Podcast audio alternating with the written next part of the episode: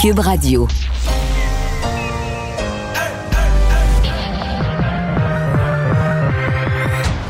Deux, deux, deux, deux, Deux animateurs cohérents, deux visions différentes. Une seule émission, pas comme les autres. Mario Dumont et Vincent Dessureau. Cube, Cube Radio. Bonjour tout le monde, bienvenue à Cube Radio, bienvenue à l'émission. On va euh, vous accompagner pour ces deux prochaines heures. On va vous raconter ce que cette journée enlevante en actualité nous a apporté. Salut Vincent. Salut Mario.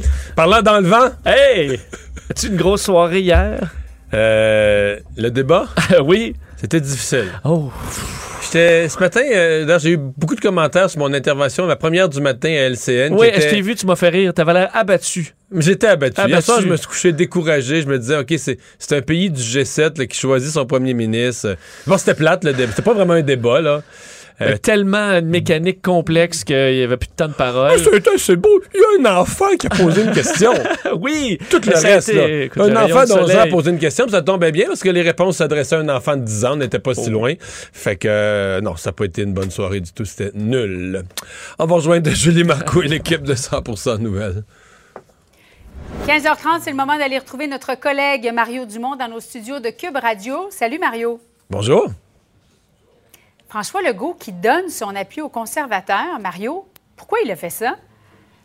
Le dire comme ça, c'est un peu gros. Je dirais qu'il met son pied dans la campagne, qu'il souffle dans les voiles des conservateurs. Je pense pas qu'on puisse parler là, pour un premier ministre d'un appui formel à un parti.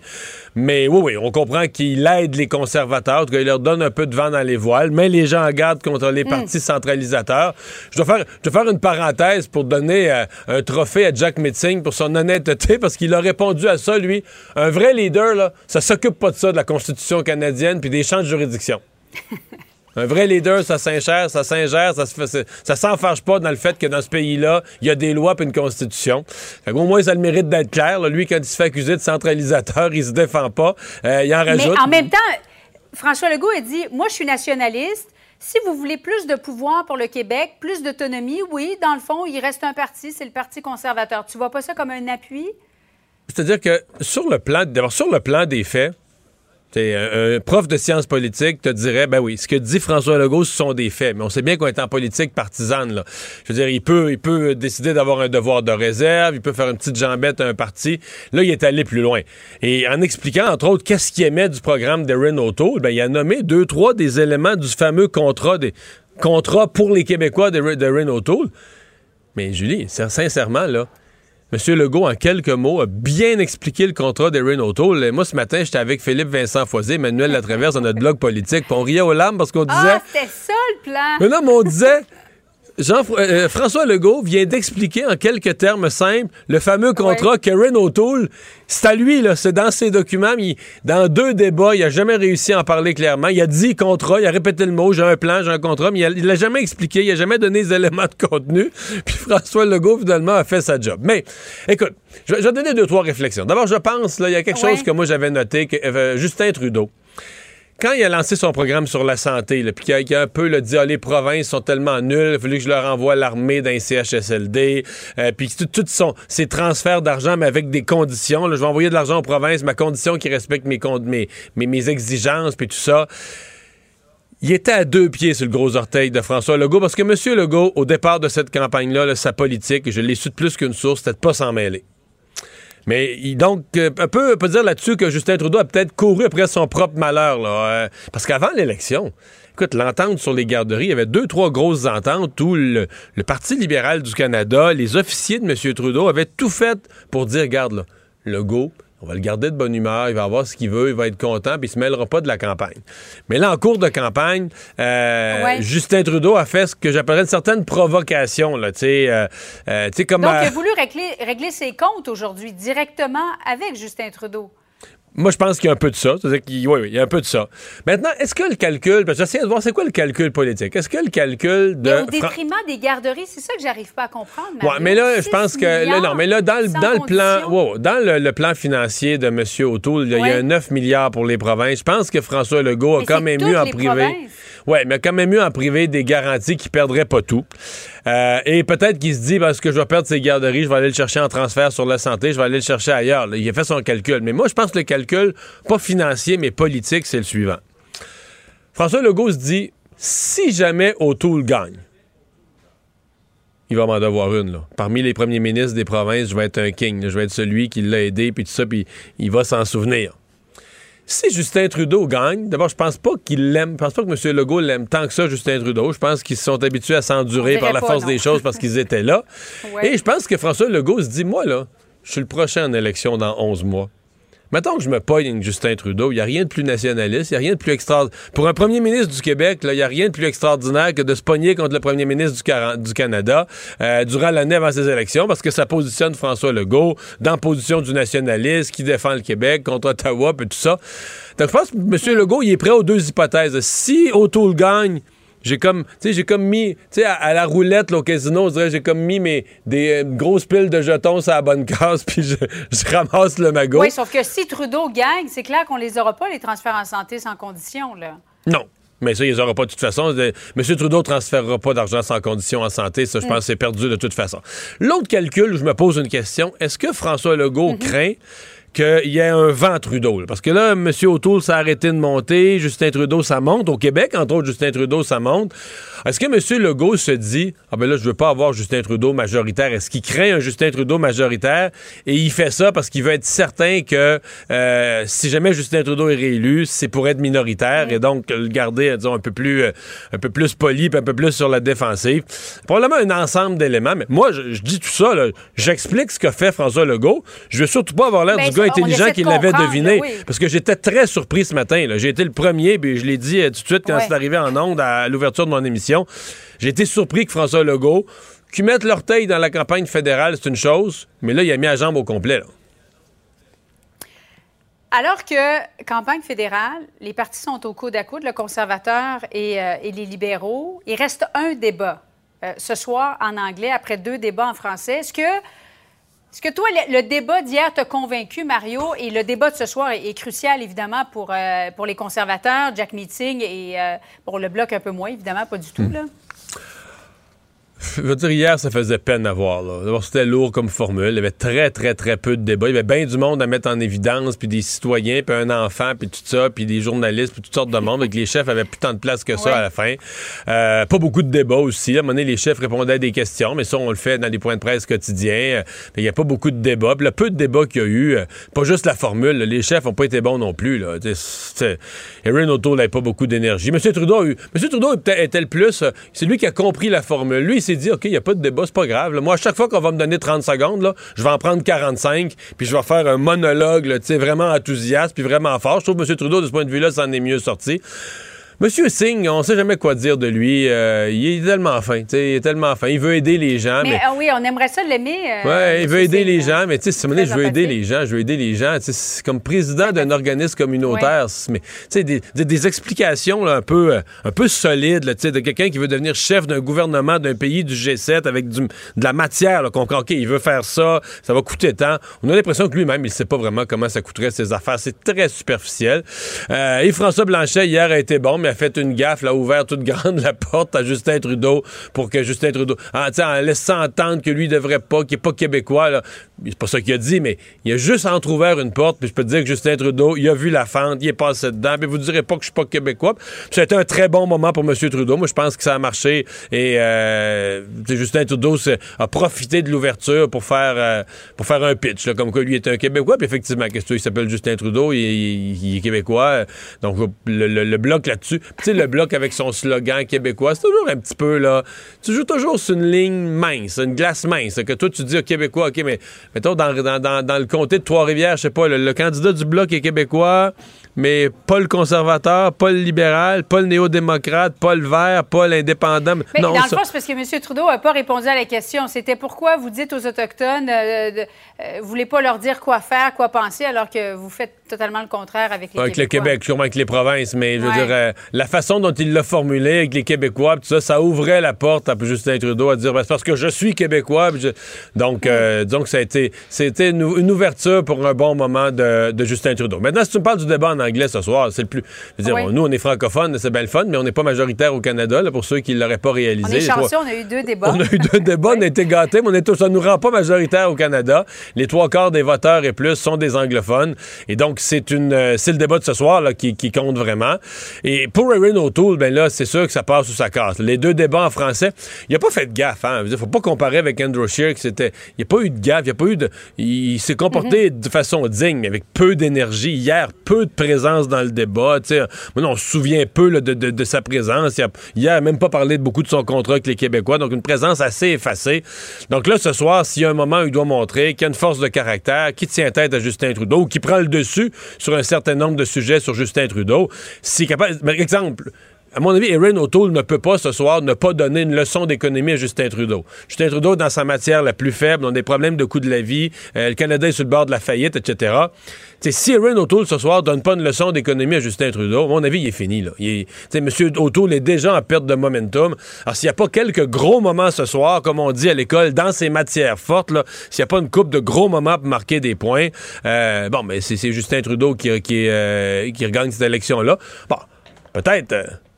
euh, avec un résultat qui sera semblable à la dernière élection, puis bien des gens diront, bon, Peut-être fait... moins de députés encore. Exactement. Il pourrait en avoir quelques-uns de moins. Mais si, tu sais, 4-5 Ouais. députés de moins, là, si M. Trudeau revient minoritaire avec des partis à peu près dans les mêmes, mêmes forces à la Chambre des communes, il y a bien des électeurs qui vont dire, ouais, on a tout ça, on a tout fait ça pour rien. Puis si on se fie aux sondages tels qu'ils sont aujourd'hui, c'est exactement là qu'on s'en va, là, la reconduction d'un Parlement très semblable au dernier. Mais le débat en anglais, écoute, les trois, les électeurs anglophones, là, ils n'ont rien eu. Il n'y a pas eu de grande entrevue avec les chefs. N'y a pas eu de débat des chefs. Il n'y a presque rien eu jusqu'à maintenant.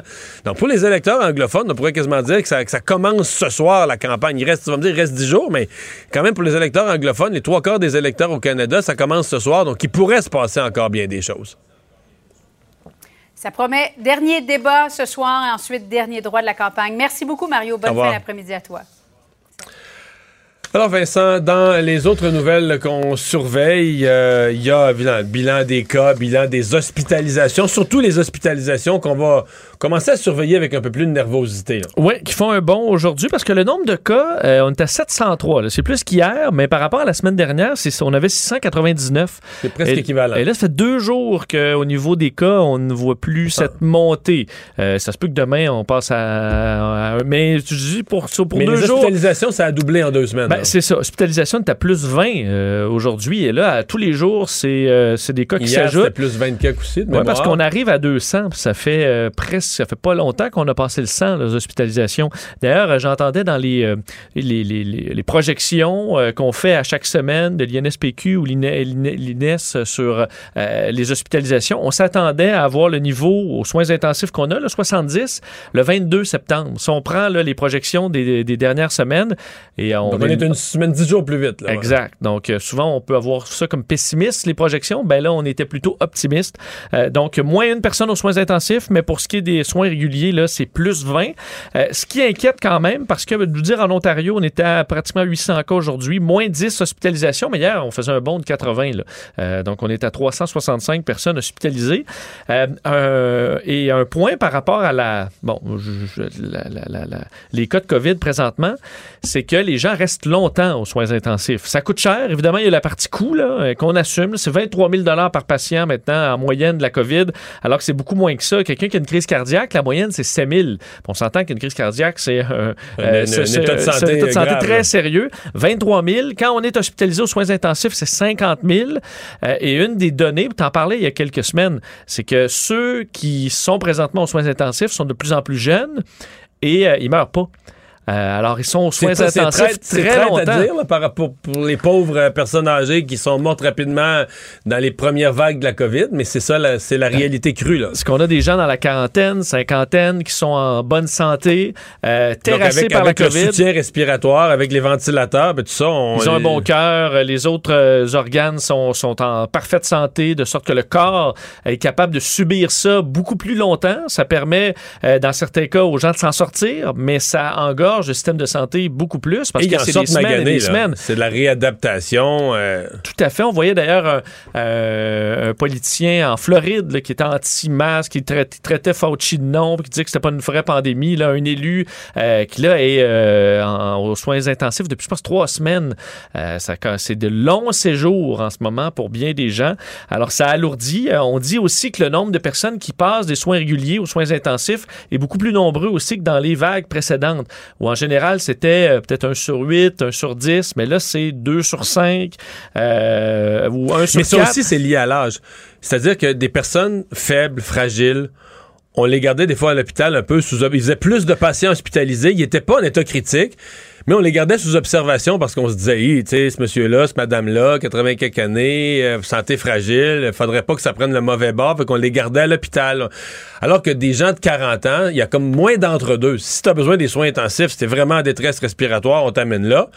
Mais sinon, même si t'es magané, fièvre, tu peux vivre ça chez toi. Ils vont te dire, regardez, surveillez tel symptôme. Si vous étouffez, vous êtes plus capable de respirer, venez-vous-en à l'hôpital au plus vite. Mais il n'y a pas de nécessité, dans bien des cas, il n'y a pas de nécessité d'hospitalisation ou de garder, tu sais, on, on se dit la personne va, va être maganée dans son lit, mais elle peut rester à sa maison, là. D'ailleurs, je peux vous faire entendre un extrait du ministre de la Santé aujourd'hui euh, qui parlait aux médias là, en- bon, en- au- autour de cette réunion. On est en préparation pour la rentrée parlementaire. Euh, mais questionné sur cette hausse d'hospitalisation qui est attendue, euh, Christian Dubas a donné cette réponse. C'est pas une question d'être alarmiste, mais moi, je vais être très clair, là. Les, vacci- les non-vaccinés ne viendront pas brouiller les cartes de notre retour à la normalité. Qu'on soit très, très clair, là. Et c'est pour ça qu'on publie ces statistiques-là. C'est d'être capable de dire aux non-vaccinés, là, c'est pas des, c'est pas des inventions qu'on fait. Hier, il y a 10 personnes qui sont rentrées aux soins intensifs, dont 9 étaient non-vaccinés. C'est incroyable. C'est tellement gros. Et souvent, frappant. personne, puis on le dit, c'est souvent des personnes avec de l'autre comorbidité. J'ai vu, ouais, puis j'ai vu un reportage, je me souviens plus dans quel État américain, et c'était un portrait identique à chez nous. On disait les deux clientèles qui se retrouvent dans des, des besoins de soins de santé importants sont des plus jeunes, quarantaine, cinquantaine, etc., non vaccinés. Et des personnes vaccinées, mais euh, très âgées, système immunitaire affaibli. C'est les- pas les mêmes. C'est pas, non, pas le même pas monde. non, mais c'était. Aux États-Unis, il y avait le même, même, même portrait que ce que le ministère de la Santé nous donne ici. Là. Et euh, il y a des inquiétudes par rapport au personnel, parce que là, il y a tout le dossier du passeport vaccinal, l'obligation de la, vaccination dans le milieu de la santé. Mais on sait, là, présentement, il manquerait à peu près 4000 infirmières, infirmiers dans le réseau. Euh, inquiète. Aujourd'hui, Christian Dubé a répondu aussi là-dessus. Euh, demande aux gens de rester, euh, de, continuer, que les choses devraient s'améliorer, entre autres avec les dispositifs de la nouvelle convention collective qui sont pas tous en place. On peut écouter Christian Dubé à nouveau là-dessus. Qu'on n'a pas vu encore tous les avantages de toute la convention collective qui vient d'être signée. On n'a pas vu euh, tout ce qui va avoir comme impact positif pour diminuer le temps supplémentaire obligatoire. On sait qu'ils sont fatigués. On le sait, ça. Mais je pense qu'il faut attendre d'avoir les bénéfices de toutes les mesures Bon, alors beaucoup de fatigue. On est inquiet dans le réseau parce que euh, y, a, de l'épuisement. On voit de plus en plus d'histoires d'infirmiers, d'infirmières qui quittent le réseau à bout de souffle. Euh, c'est pas en lien avec le statut vaccinal. Dans la plupart des cas, c'est tout simplement euh, une, très très grande fatigue.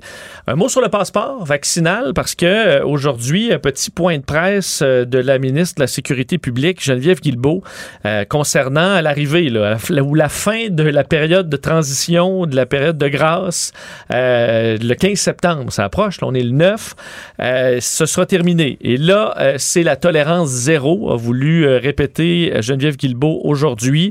Elle dit, ça va vous prendre votre code QR absolument à partir de mercredi prochain pour pouvoir rentrer dans un restaurant et dans les autres endroits où on demande le passeport vaccinal. Les personnes, que ce soit les exploitants ou les clients qui ne se conforment pas, c'est entre 1000 à 6000 dollars. Est-ce qu'elle a donné plus de détails sur qui va vérifier ça et comment? Parce que la dernière fois que la question avait été posée à Christian Dubé, c'était assez élastique. Effectivement. On en a donné un petit peu plus, mais pas beaucoup plus. Ce qu'on dit, entre autres, c'est que euh, les commerçants qui sont pris avec des, aux prises avec des clients qui refusent de présenter le passeport vaccinal euh, vont devoir appeler des policiers.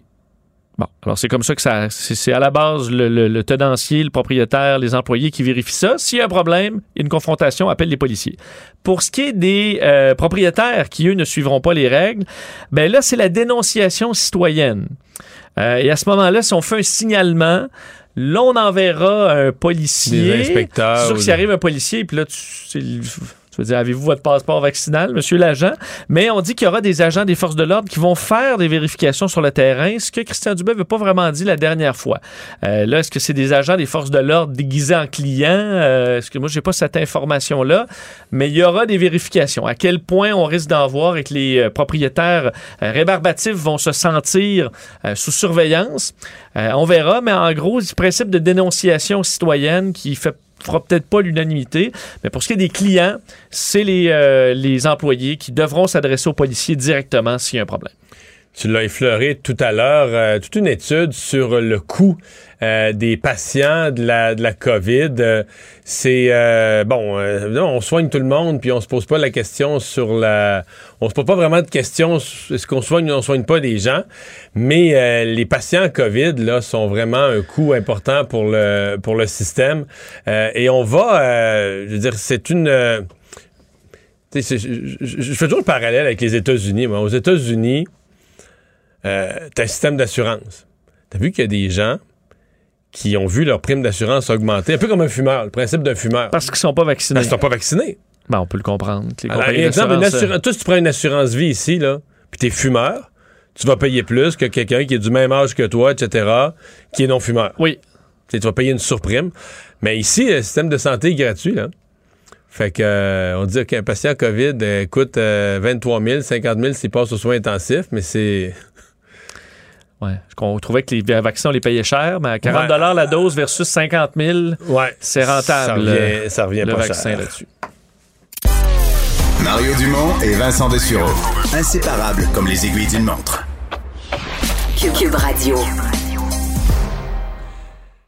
La revue Nature qui fait toute une étude euh, qui va certainement euh, intéresser ou inquiéter au Canada, disant que la plupart des, carburants, des hydrocarbures, là, euh, doivent rester dans le sol, doivent rester où ils, ont, où ils sont, pardon, si on veut éviter le, fameux réchauffement d'1,5 degré Celsius.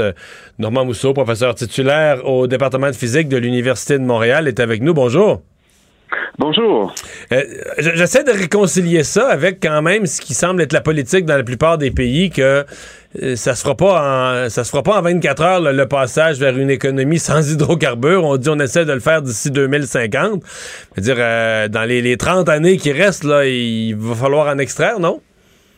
Oui, mais ce qu'on dit, c'est de ne pas développer de nouveaux gisements. Si on suit, par exemple, les objectifs que les pays se sont donnés, on parle de réduction des émissions de gaz à effet de serre sur 10 ans de 30 à 40% parfois plus. Donc, le Canada, par exemple, vise une réduction de 40% de ses émissions d'ici 2030. Mais ça, ça implique certainement consommer beaucoup moins de pétrole, parce que sinon, on ne peut pas y arriver, et produire moins de pétrole aussi, parce que la production de pétrole est source d'émissions de gaz à effet de serre importantes au Canada. Donc pas de nouveau. Donc on exploite ce qui est déjà en exploitation, on continue à l'exploiter.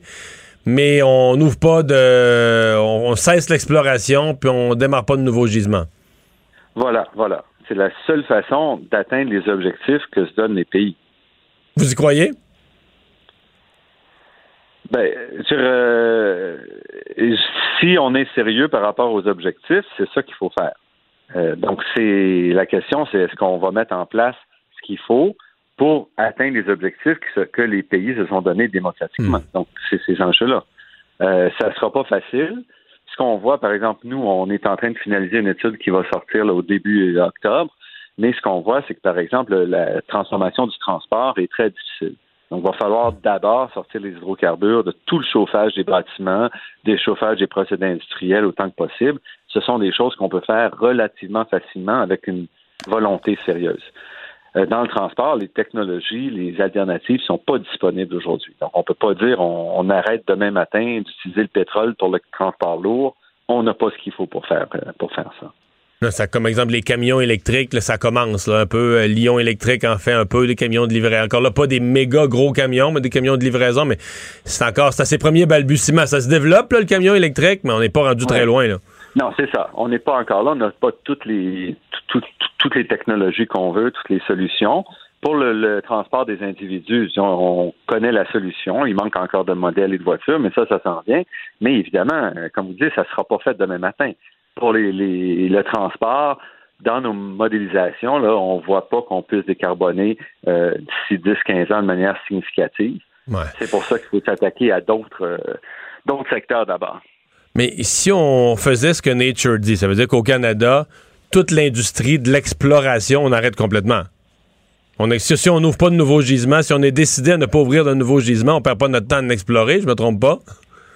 C'est correct. On arrête l'exploration. Mais ce que je veux dire, ce que je veux dire, c'est que pour le Canada, je veux dire, je, je sais pas, je, pas le nombre, le nombre d'entreprises dans l'exploration, dans l'Ouest, c'est une récession majeure. Dire, si on, si on fait ça pour le Canada, on parle d'un ralentissement économique, d'une récession euh, majeure. Là. Oh, mais on l'a vu depuis trois ans. Parce que quand les prix du pétrole se sont écrasés, quand la demande a chuté, ben, l'industrie a été obligée de s'arrêter. Et si le reste de la planète consomme moins de pétrole, ben, les investissements qu'on va faire dans le développement puis l'exploration ne serviront pas à grand-chose. Il va être Donc, perdu. évidemment, la question, c'est est-ce que le reste de la planète va bouger? Parce que si le niveau de consommation reste à 100 millions de dollars, à 100 millions de barils par jour, ben, à un moment donné, il va falloir que quelqu'un produise pour répondre à cette demande-là. Les prix vont être tels que ça va être intéressant de le faire. Donc, il va y avoir une pression pour le maintenir. C'est évidemment, pour y arriver, il faut aussi que la demande en pétrole chute. Parce que c'est difficile de dire euh, j'en produis plus, puis la demande reste là. Ça, c'est clair. Euh, fait qu'il faut, il faut voir. Il y a plusieurs pays, des grands pays consommateurs, qui s'enlignent pour une réduction, une décarbonation de leur, euh, leur économie, donc une réduction de la demande. Et quand la demande n'est pas là, ben c'est sûr que on ne pourra pas vendre. Et ce qu'on voit depuis quelques années, depuis deux, trois ans, même avant la, la, la, pandémie, c'est que la Russie, euh, les pays de l'OPEP ont joué très dur pour évincer les nouveaux, les nouveaux producteurs euh, aux États-Unis et par la bande, ça touche le, Canada. Quand vous assistez à un débat comme celui qu'on a eu hier, vous voyez les partis bon, qui s'ostinent. Il y en a un qui réduirait de 30% puis l'autre c'est 40, puis l'autre c'est 50, puis l'autre c'est 60. Euh, puis aucun qui nous parle de, sacrifices qu'on aurait à faire, de changements dans nos vies, de moyens concrets. On- c'est comme une surenchère de gros chiffres, mais sans vraiment. C'est- c'est- moi, ça me paraissait, je me mettais dans la peau de l'électeur moyen, ça me paraissait un peu, surréaliste, tout ça, déconnecté. Vous venez de nous dire, bon, vous-même, après avoir étudié avec des experts ce qu'on peut faire dans le transport, euh, c'est pas évident. Là, on parle de 2030, donc on parle d'avoir tout fait ça dans 9 ans, d'avoir, par exemple, 50 là, ça voudrait dire d'avoir réduit de moitié notre consommation, là, nos émissions de gaz à effet de serre dans 9 ans. C'est peut-être faisable, mais est-ce que c'est faisable sans que personne s'en rende compte, sans qu'il y ait aucun impact sur les emplois, sur l'économie, sur nos habitudes, sur nos voyages? Mais je rappelle qu'on sort d'une pandémie, là, où les gouvernements ont appliqué tout ça, ont modifié notre, notre mode de vie de manière brutale et tout, avec un appui de la population relativement fort.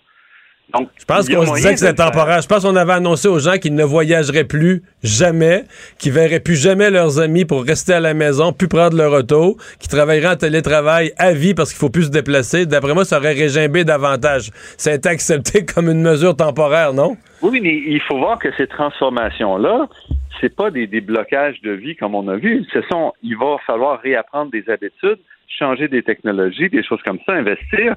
Mais ce qu'on voit, nous, quand on fait les analyses, c'est que les technologies sont là pour faire des transformations. Le coût des technologies, et je pourrais vous en dire plus dans deux, trois semaines, quand notre, euh, le 6 octobre, quand notre avatar, mais le coût des technologies chute de manière folle. Donc, c'est tout à fait possible de le faire. De réduire de 50% d'ici 2030. Ben là, c'est 40 là, l'objectif pour 2030.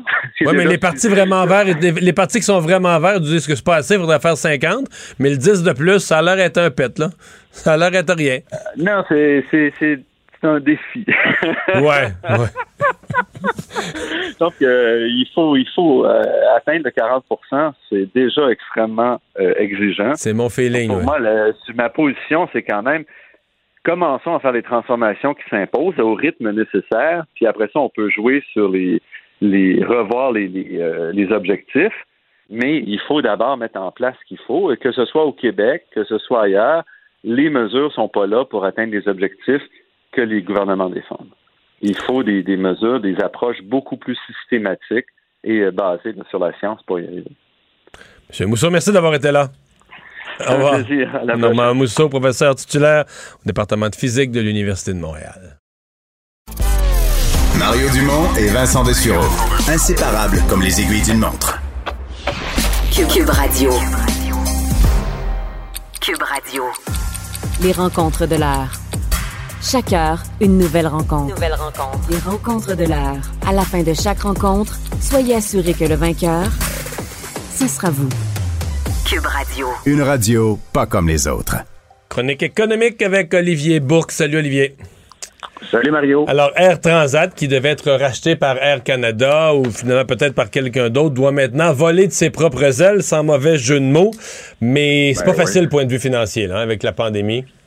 Oui, effectivement. Donc, ça repart pas vite. C'est sûr que là, actuellement, Mario, on a les résultats de leur euh, troisième trimestre. Alors, euh, les avions étaient cloués au sol. Euh, Ouais. Ça part mal. C'est Euh, dur d'imprimer l'argent quand tu vends pas de billets, là. voilà, c'est ça. Alors ça, c'est le trimestre qui euh, s'est terminé le 31 juillet et euh, leurs avions ont recommencé, mais tranquillement, à décoller le 30 juillet. Donc, ça fait un, un gros trimestre qui est dans le rouge. Ils ont creusé leur perte à 140 millions de dollars. Et le chiffre du jour, Mario, le chiffre du jour, les revenus de Transat pour leur troisième trimestre, 12, non pas 12 dollars, mais 12 millions de dollars. Euh, c'est pas beaucoup, ça, pour une compagnie aérienne, vous comprenez très bien. Et euh, probablement qu'il avait En commencé fait, à c'est excuse-moi, mais c'est même pas assez pour, euh, comment dire, les frais fixes. là. Juste- même même Ah, non, maintenir non, tes avions au sol, il faut que tu assures un entretien, il faut que tu assures un entreposage, il faut que tu assures des salaires. Ça, ça paye même pas les dépenses, juste de- des dépenses fixes. Là. Oui, oui, exactement, parce que c'est ça, tu vois, la perte est à 140 millions de dollars. Alors, euh, clairement, là, c'est ça. C'est 12 millions, c'est pas suffisant, même s'il y a beaucoup euh, d'employés, là, toujours, qui n'ont pas été rappelés. Probablement que ce montant-là, c'est des billets qui ont vendus, là, euh, donc des, des- des billets pour euh, l'automne, puis possiblement l'hiver, mais ça demeure difficile. L'autre point, Mario, qui peut toucher les gens, c'est qu'ils disent qu'ils ont remboursé 90% des réclamations de leurs clients maintenant. J'ai reçu, juste Olivier, j'ai reçu mon courriel hier pour me. Ah. dire que j'allais être remboursé. Là, j'ai dit, hey, je vais aller voir ma carte de crédit. Non, 5 à 10 jours. Donc, euh, mais moi, pour mon voyage de mai 2020, là, là, euh, on y arrive. Au bout du chemin, j'espère qu'ils ont profité de cet argent-là, qu'ils l'ont investi en bourse parce que ça a monté. Moi, j'ai pas pu faire euh, pareil. Mais ça- Ouais, ben, ça a monté puis ça a redescendu également. Ah, ben, tu fais partie des chanceux parce que tu sais que, bon, il y avait reçu le, le fameux prêt de 700 millions de dollars du gouvernement. Bon, on leur avait dit, ben là, on vous donne l'argent, mais vous devez rembourser les clients. Alors là, on le voit, c'est en train, c'est en train d'arriver. ça se fait. Euh, trois- 360 millions de dollars finalement, donc qu'ils ont remboursé à leurs clients. C'est la moitié de ce qu'ils ont reçu finalement. Et je ne sais pas comment ça se passe chez Transat, tu viens de me le dire, alors il y a, y a un certain délai, mais chez Air Canada, c'était pas mieux, sincèrement. là. Parce que même s'ils ont reçu l'argent du fédéral, euh, ça n'a pas amélioré leur service à clientèle. Je ne sais pas, messieurs, combien de temps vous êtes restés au téléphone, là, mais avec Air, Canada, c'est du trois heures au téléphone à peu près. Là. Ouais, mais moi, j'ai eu un remboursement d'Air Canada. Fait quand même quelques. Ah. C'était pour un voyage là, de, de, de l'été 2020, puis j'ai eu le remboursement il y a une couple de mois. OK. Bon, ben, quand même, ça s'est bien passé. Euh, pour nous, en fait, là, euh, il y avait un des billets, finalement, qu'on n'a pas pu rembourser. On offrait un crédit. Alors, il y a toutes sortes de tactiques, évidemment, pour attacher le client pour d'autres voyages. Il faut toujours faire attention. Et Vincent parlait de l'action en bourse. C'est sûr que ça avait monté, l'action en bourse pour Transat. Je pense que ça a même monté jusqu'à 7 et plus. Euh, mais on se rappelle que Pierre-Carl Pelado voulait l'acheter à 5 Transat. Et là, il y avait un gros actionnaire qui avait dit non, le Cobrasso. L'offre n'avait même pas été considérée. Mais aujourd'hui, le titre de Transat, c'est 4,88 Alors, c'est en bas de, de 5 Non, mais Alors, je parlais que si moi j'avais eu mon montant de mon montant remboursé en mai 2020, que je l'avais mis dans le marché boursier au moment où c'était le Ah. plus bas, là j'aurais fait un beau gain. Et j'espère que c'est ben, Transat qui aurait pu euh, qui aurait pu faire ça à ma place. Parlons d'ailleurs de ce qui s'en vient, Olivier, parce que euh, l'hiver, qu'on le veuille ou non, arrive à grands pas. Est-ce que les voyageurs euh, en destination soleil seront au rendez-vous? Ça sera une de- des grandes questions importantes pour Air Transat. là. Oui, assurément, parce qu'on sait que les destinations soleil, c'est super important. Là, les vols, comme on disait, les vols sont repris. Ça reprend tranquillement pas vite. Ils ont 50 destinations. Euh, là, on va avoir, donc, on va avoir 50 destinations, donc, durant l'hiver, euh, les Caraïbes, Mexique, États-Unis. Si on peut aller en vacances aux États-Unis, parce qu'actuellement, vous savez que c'est pas possible. Mais, mais présentement, le, le- le beau petit tout inclus, euh, Mexique, Cuba, République dominicaine, tu donnes les trois destinations populaires. Quelqu'un veut aller là au mois de janvier, est-ce qu'il peut se l'acheter? Il peut aller sur le site d'Air Transat Voyage puis s'acheter le tout inclus là, euh, là, là? Oui. Oui, absolument, absolument. Et, euh, on peut le faire directement donc sur le site internet ou appeler. Mais euh, je ne sais pas si vous avez voyagé à l'extérieur du pays lors des derniers mois, mais c'est pas évident, sincèrement. Là. Il y a toujours, messieurs, la crainte de tomber malade à l'étranger. Il y a la question des assurances, évidemment. Si je suis malade, est-ce que je peux revenir? Euh, ce dernier point-là, ça fait peur. Le- lors des dernières journées pour le journal, je me suis rendu à New York. Et puis, pour aller aux États-Unis, évidemment, si tu pars de Dorval, tu peux faire des tests là-bas directement Dorval. Alors, des tests euh, antigéniques. C'est un test qui est peut-être moins contraignant que le, PCR.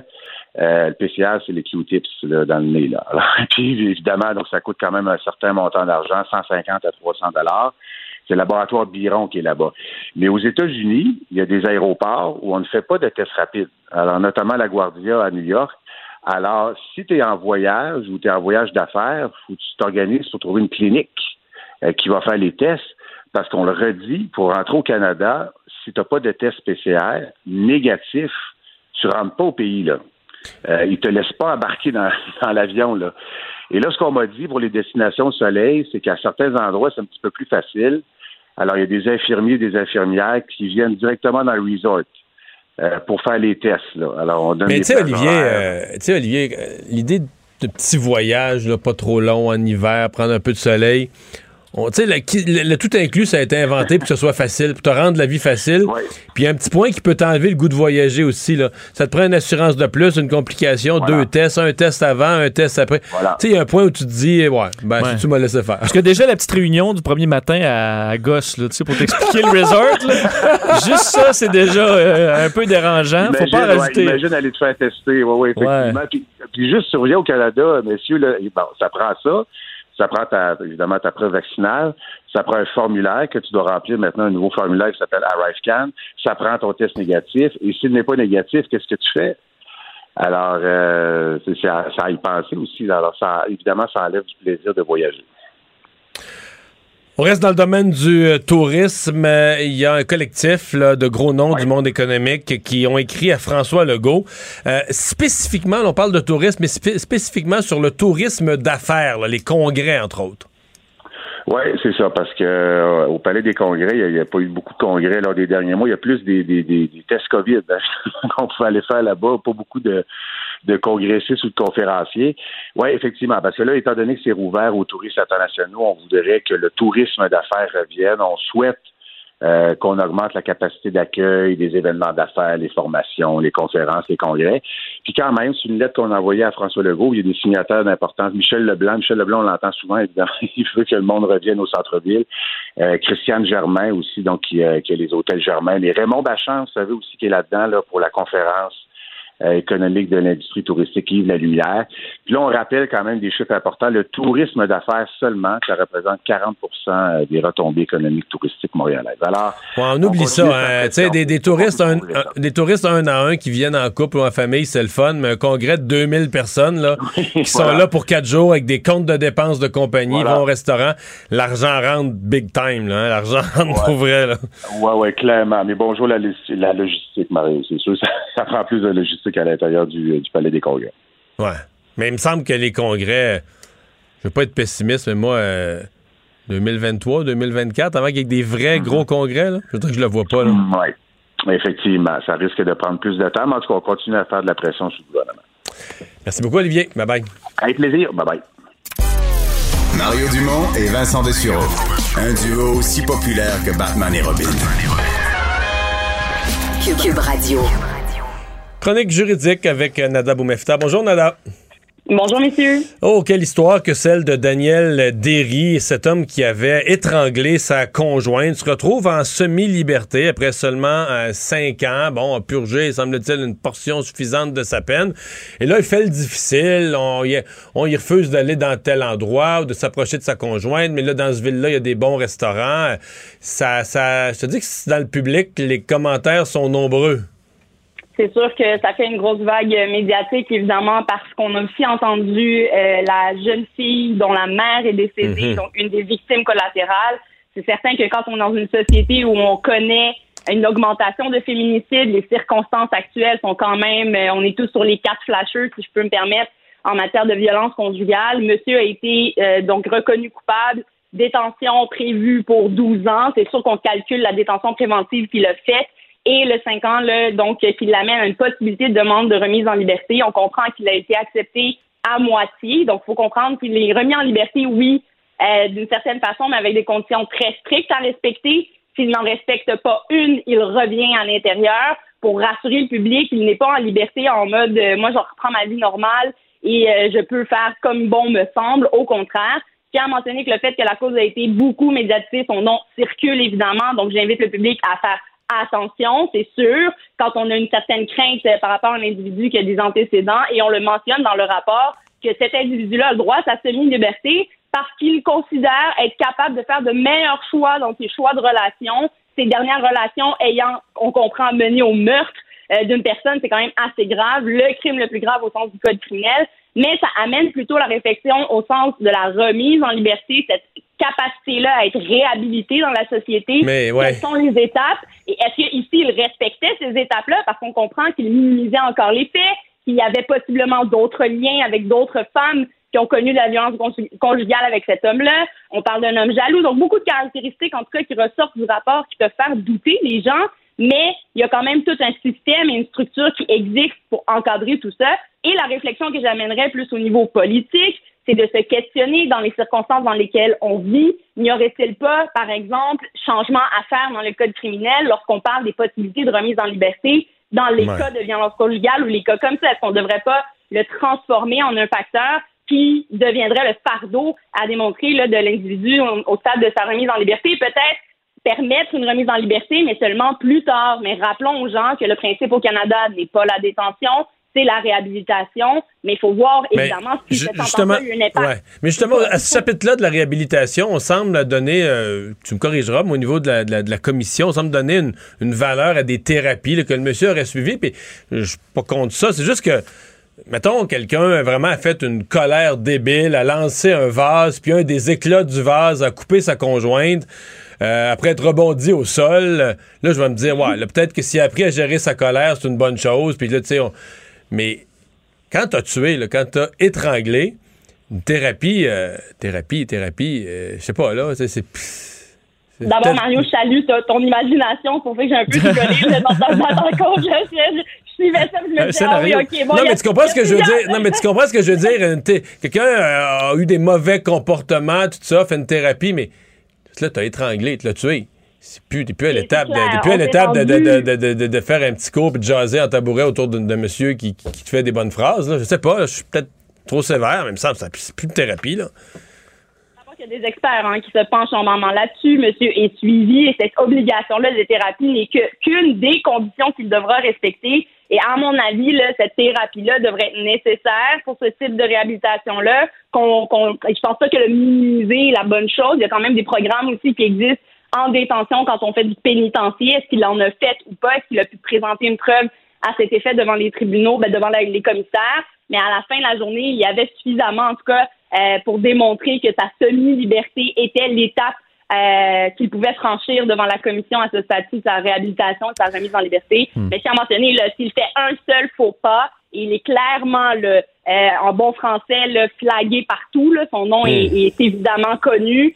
Euh, il a intérêt à se tenir bien droit et respecter ses conditions et démontrer aussi là, le résultat de ses thérapies. faut pas oublier que pour demander sa libération complète, il va devoir repasser devant la commission et on verra là qu'est-ce qu'il y en est. Mais une pensée pour les victimes qui doivent repasser par ce processus-là et encore une fois une réflexion, je pense, à avoir quant à la peine minimale qu'on doit purger sur une sentence euh, qui est quand même assez longue, 12 ans, là, avant de pouvoir demander une possibilité de remise en liberté.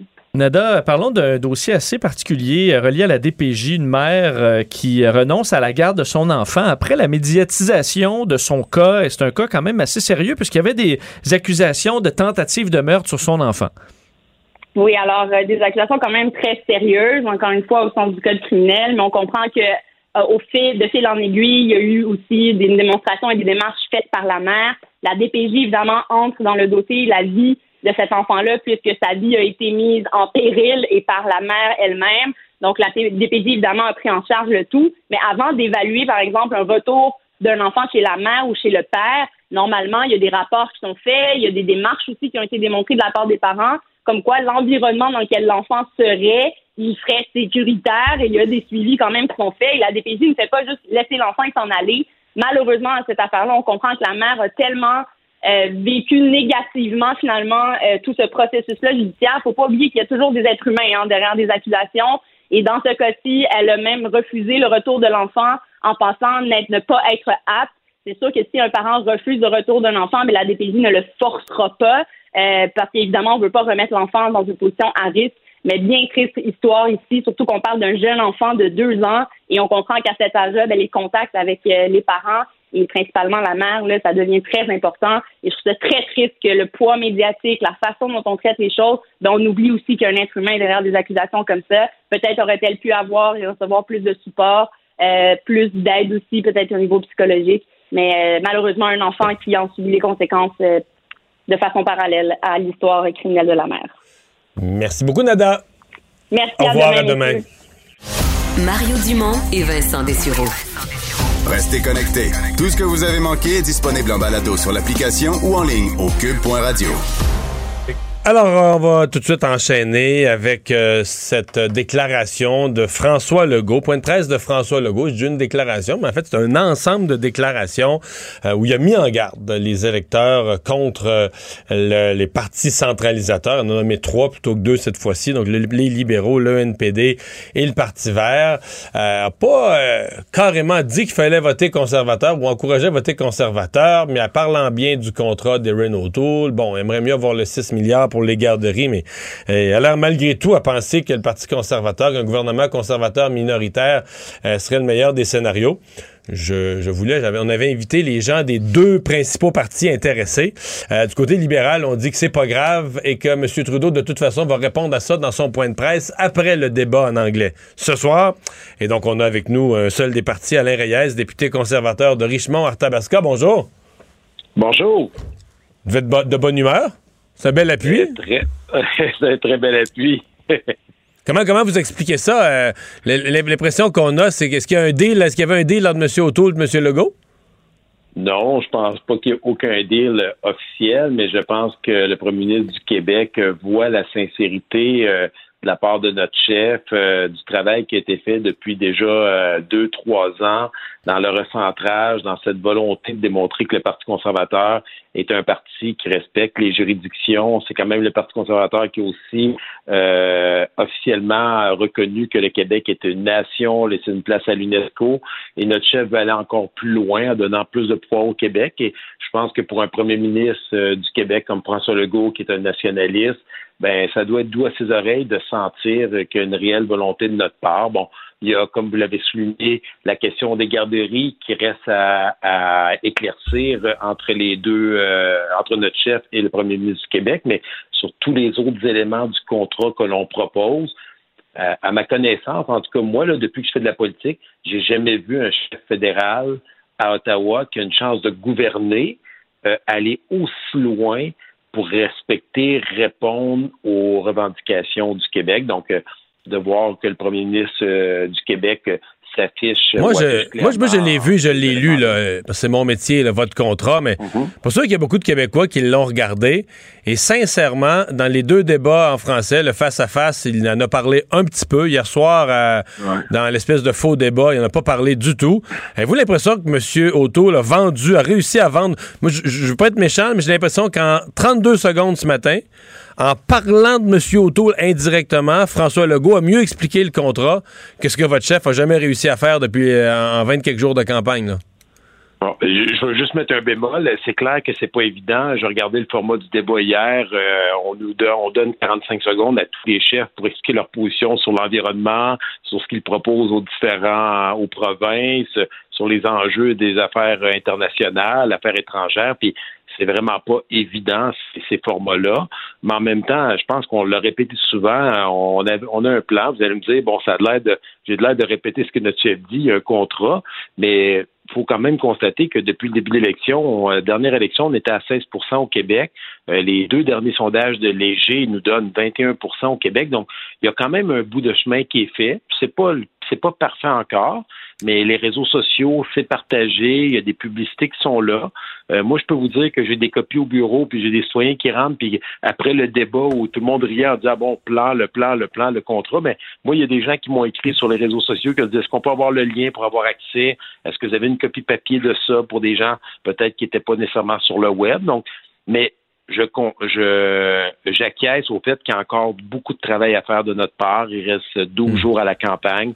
Euh, puis l'annonce, euh, en tout cas la déclaration du premier ministre du Québec aujourd'hui va nous aider, c'est clair, dans cet exercice-là de, de, de pédagogie ou d'explication de ce que l'on souhaite offrir aux Québécois. Si jamais M. O'Toole gagne par 3-4 sièges, puis qu'au Québec, il en a justement ramassé 4-5 de plus que prévu, il va en devoir toute une à François Legault. L'ascenseur va devoir revenir, puis pas rien qu'un peu.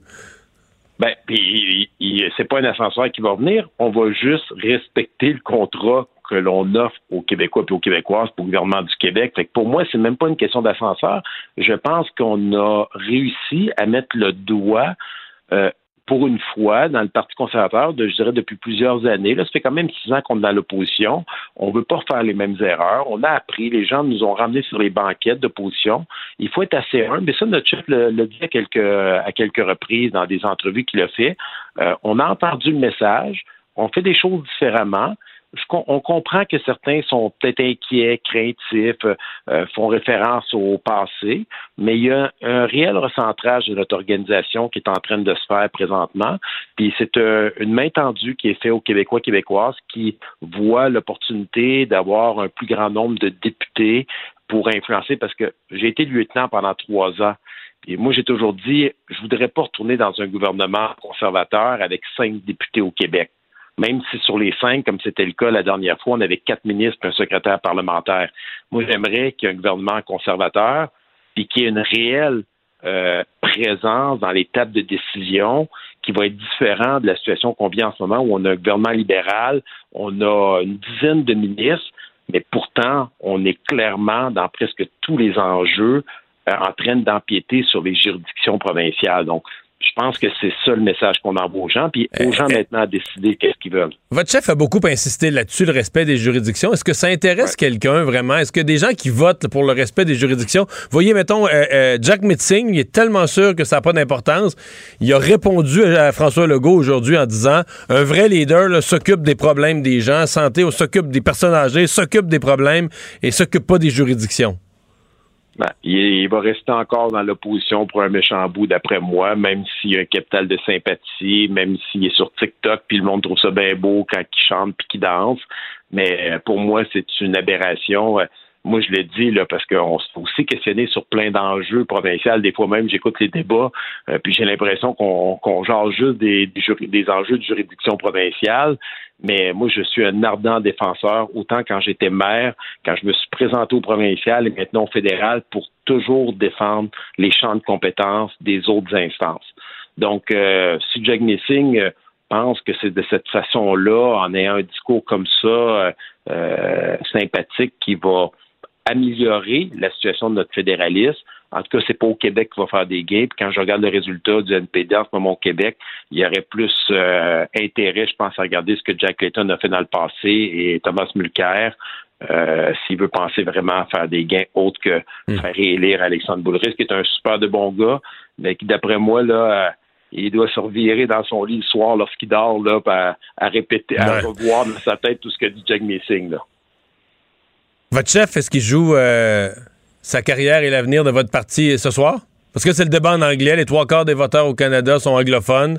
Euh, la campagne de votre parti, c'est un peu en perte de vitesse depuis une semaine. Est-ce que c'est à soir que ça passe ou ça casse? Euh, moi, je pense que c'est la dernière opportunité qu'il a de démontrer qu'il peut devenir le premier ministre du Canada. bon, en ce moment, on parlait de perte de vitesse. Il y a une stabilisation dans le vote. On a quand même amélioré notre score depuis le tout début de, l'élection. On a eu quelques moments, des journées un peu plus difficiles. Bon, ça fait partie des campagnes électorales, mais au Québec, on a quand même amélioré notre situation. Les Anglos à qui je parle dans le reste du Canada, ils ont hâte d'avoir un débat en anglais. Là, on est rendu, nous autres, à notre troisième opportunité où on entend les chefs en français. Euh, au Québec puis dans, en Acadie. Mais, mais est-ce qu'il va, être, euh, la euh, est-ce qu'il va être meilleur, là, M. O'Toole? Est-ce que dans sa langue maternelle, euh, il va être plus, plus détendu, plus agressif? On a l'impression qu'il n'a jamais mis une seule fois Justin Trudeau sur la défensive, là, en français. Là. Ouais. C'est clair que ça va être un- ça va être différent parce qu'il va être dans sa langue, on le souligne. Là, il a fait des efforts magistraux euh, dans les deux dernières années pour améliorer son français, sa compréhension est là. Mais c'est clair que c'est un défi. Là, au même titre que moi, j'avais à faire un débat en anglais, euh, c'est clair que j'essaierai de me réfugier dans des dans une zone dans laquelle je serai un peu plus confortable parce que ma maîtrise n'est pas parfaite. Donc euh, c'est tout un défi. La pression est énorme, mais j'ai le sentiment que euh, au- aujourd'hui, ce soir, plutôt, je devrais dire, euh, avec l'anglais, il n'y a plus aucune excuse. On va voir le, le Aaron O'Toole qui devrait être le prochain premier ministre du Canada. Il doit convaincre les gens qu'il est le mieux placé dans les sondages. On est dans la course, mais il reste encore 12 jours. Tout peut arriver. Il faut rester les deux pieds bien au sol et il doit démontrer. Et c'est ça le défi. Il est le chef de l'opposition officielle, mais aujourd'hui, il est attaqué comme s'il était le premier ministre. Donc, il doit répondre, mais il doit en même temps montrer l'image d'un chef d'État. Donc, c'est une ligne qui est très mince. Je sais pas, je pense que j'ai pas besoin de, de, de, de vous l'expliquer. Et euh, bon, il doit faire l'exercice, c'est sa responsabilité. Il voulait devenir premier ministre du Canada. Puis moi, j'ai confiance, sincèrement. Le Ren O'Toole que je connais euh, devrait ce soir euh, envoyer un message très sécurisant pour plusieurs personnes qui se posent encore la question. Et il y a beaucoup d'indécis, on le sent présentement. Alain Reyes, merci. Ça fait plaisir. Au Bonne revoir. journée à tout le monde. Bonne fin de campagne. D'autres. Mario Dumont et Vincent Dessureau. Un duo aussi populaire que Batman et Robin. Cube Radio. Vous avez 24 minutes dans une journée. Tout savoir en 24 minutes. Pour s'informer et comprendre en 24 minutes, ici Mario Dumont, en compagnie de Vincent Dessureau, des studios de Cube Radio, la station d'affaires publique de Québecor. Voici Tout savoir en 24 minutes. Tout savoir en 24 minutes. Beaucoup de nouvelles touchant à la COVID. Aujourd'hui, le passeport vaccinal, la situation dans les euh, hôpitaux. On y reviendra dans quelques secondes pour euh, parler de la campagne fédérale. Et en fait, de la, du fédéral, mais du provincial aussi, puisque François Legault, aujourd'hui, le premier ministre, euh, a, bon, euh, a commenté, entre autres, les derniers débats des chefs. d'une une incursion surprise? fait une incursion dans la campagne puisque ni plus ni moins euh, dit quel serait son bon pas son choix nécessairement mais son scénario idéal pour le Québec Euh, et quel est ce scénario là c'est un gouvernement minoritaire conservateur. Parce que François Legault aujourd'hui en marge de son caucus là, précessionnel donc alors que la rentrée euh, politique est sur le point de survenir au Québec euh, il a dit que c'était dangereux la situation des partis centralisateurs donc le libéraux le NPD et le Parti vert, qu'on devait également voir comme inquiétant la perspective de Justin Trudeau sur justement sa volonté de s'ingérer dans les champs de compétences des provinces. On peut écouter un extrait du premier ministre là-dessus euh, sur, euh, bon, sur, son avis sur la campagne fédérale. Pour la nation québécoise, euh, c'est une bonne approche, l'approche de M. O'Toole. Par contre, M. O'Toole veut nous priver de 6 milliards de dollars sans condition. C'est pas rien. Ben, écoutez, dans le contexte actuel, étant donné qu'il n'y a aucun parti qui répond à tous nos besoins, je pense qu'on est obligé de dire que pour la nation québécoise, ça serait mieux. Donc, il a fait un peu le- le- sa- la liste d'épicerie et qui répond à le plus de cette liste-là, c'est les conservateurs, à l'exception de ce Mais- 6 mais milliards ce qu'il aux a fait- garderies. ce qu'il a fait est un exercice, mettons pour un comptable comme lui, un exercice, on va dire euh, par élimination, faut que tu fasses un choix. Les pour et les ça, contre. Les pour et les contre. Sur le plan de la logique, ça se tient. Sauf que la politique, c'est pas de la logique de même. Je veux dire, c'est tellement ultra sensible, appuyer un parti, pas appuyer un parti.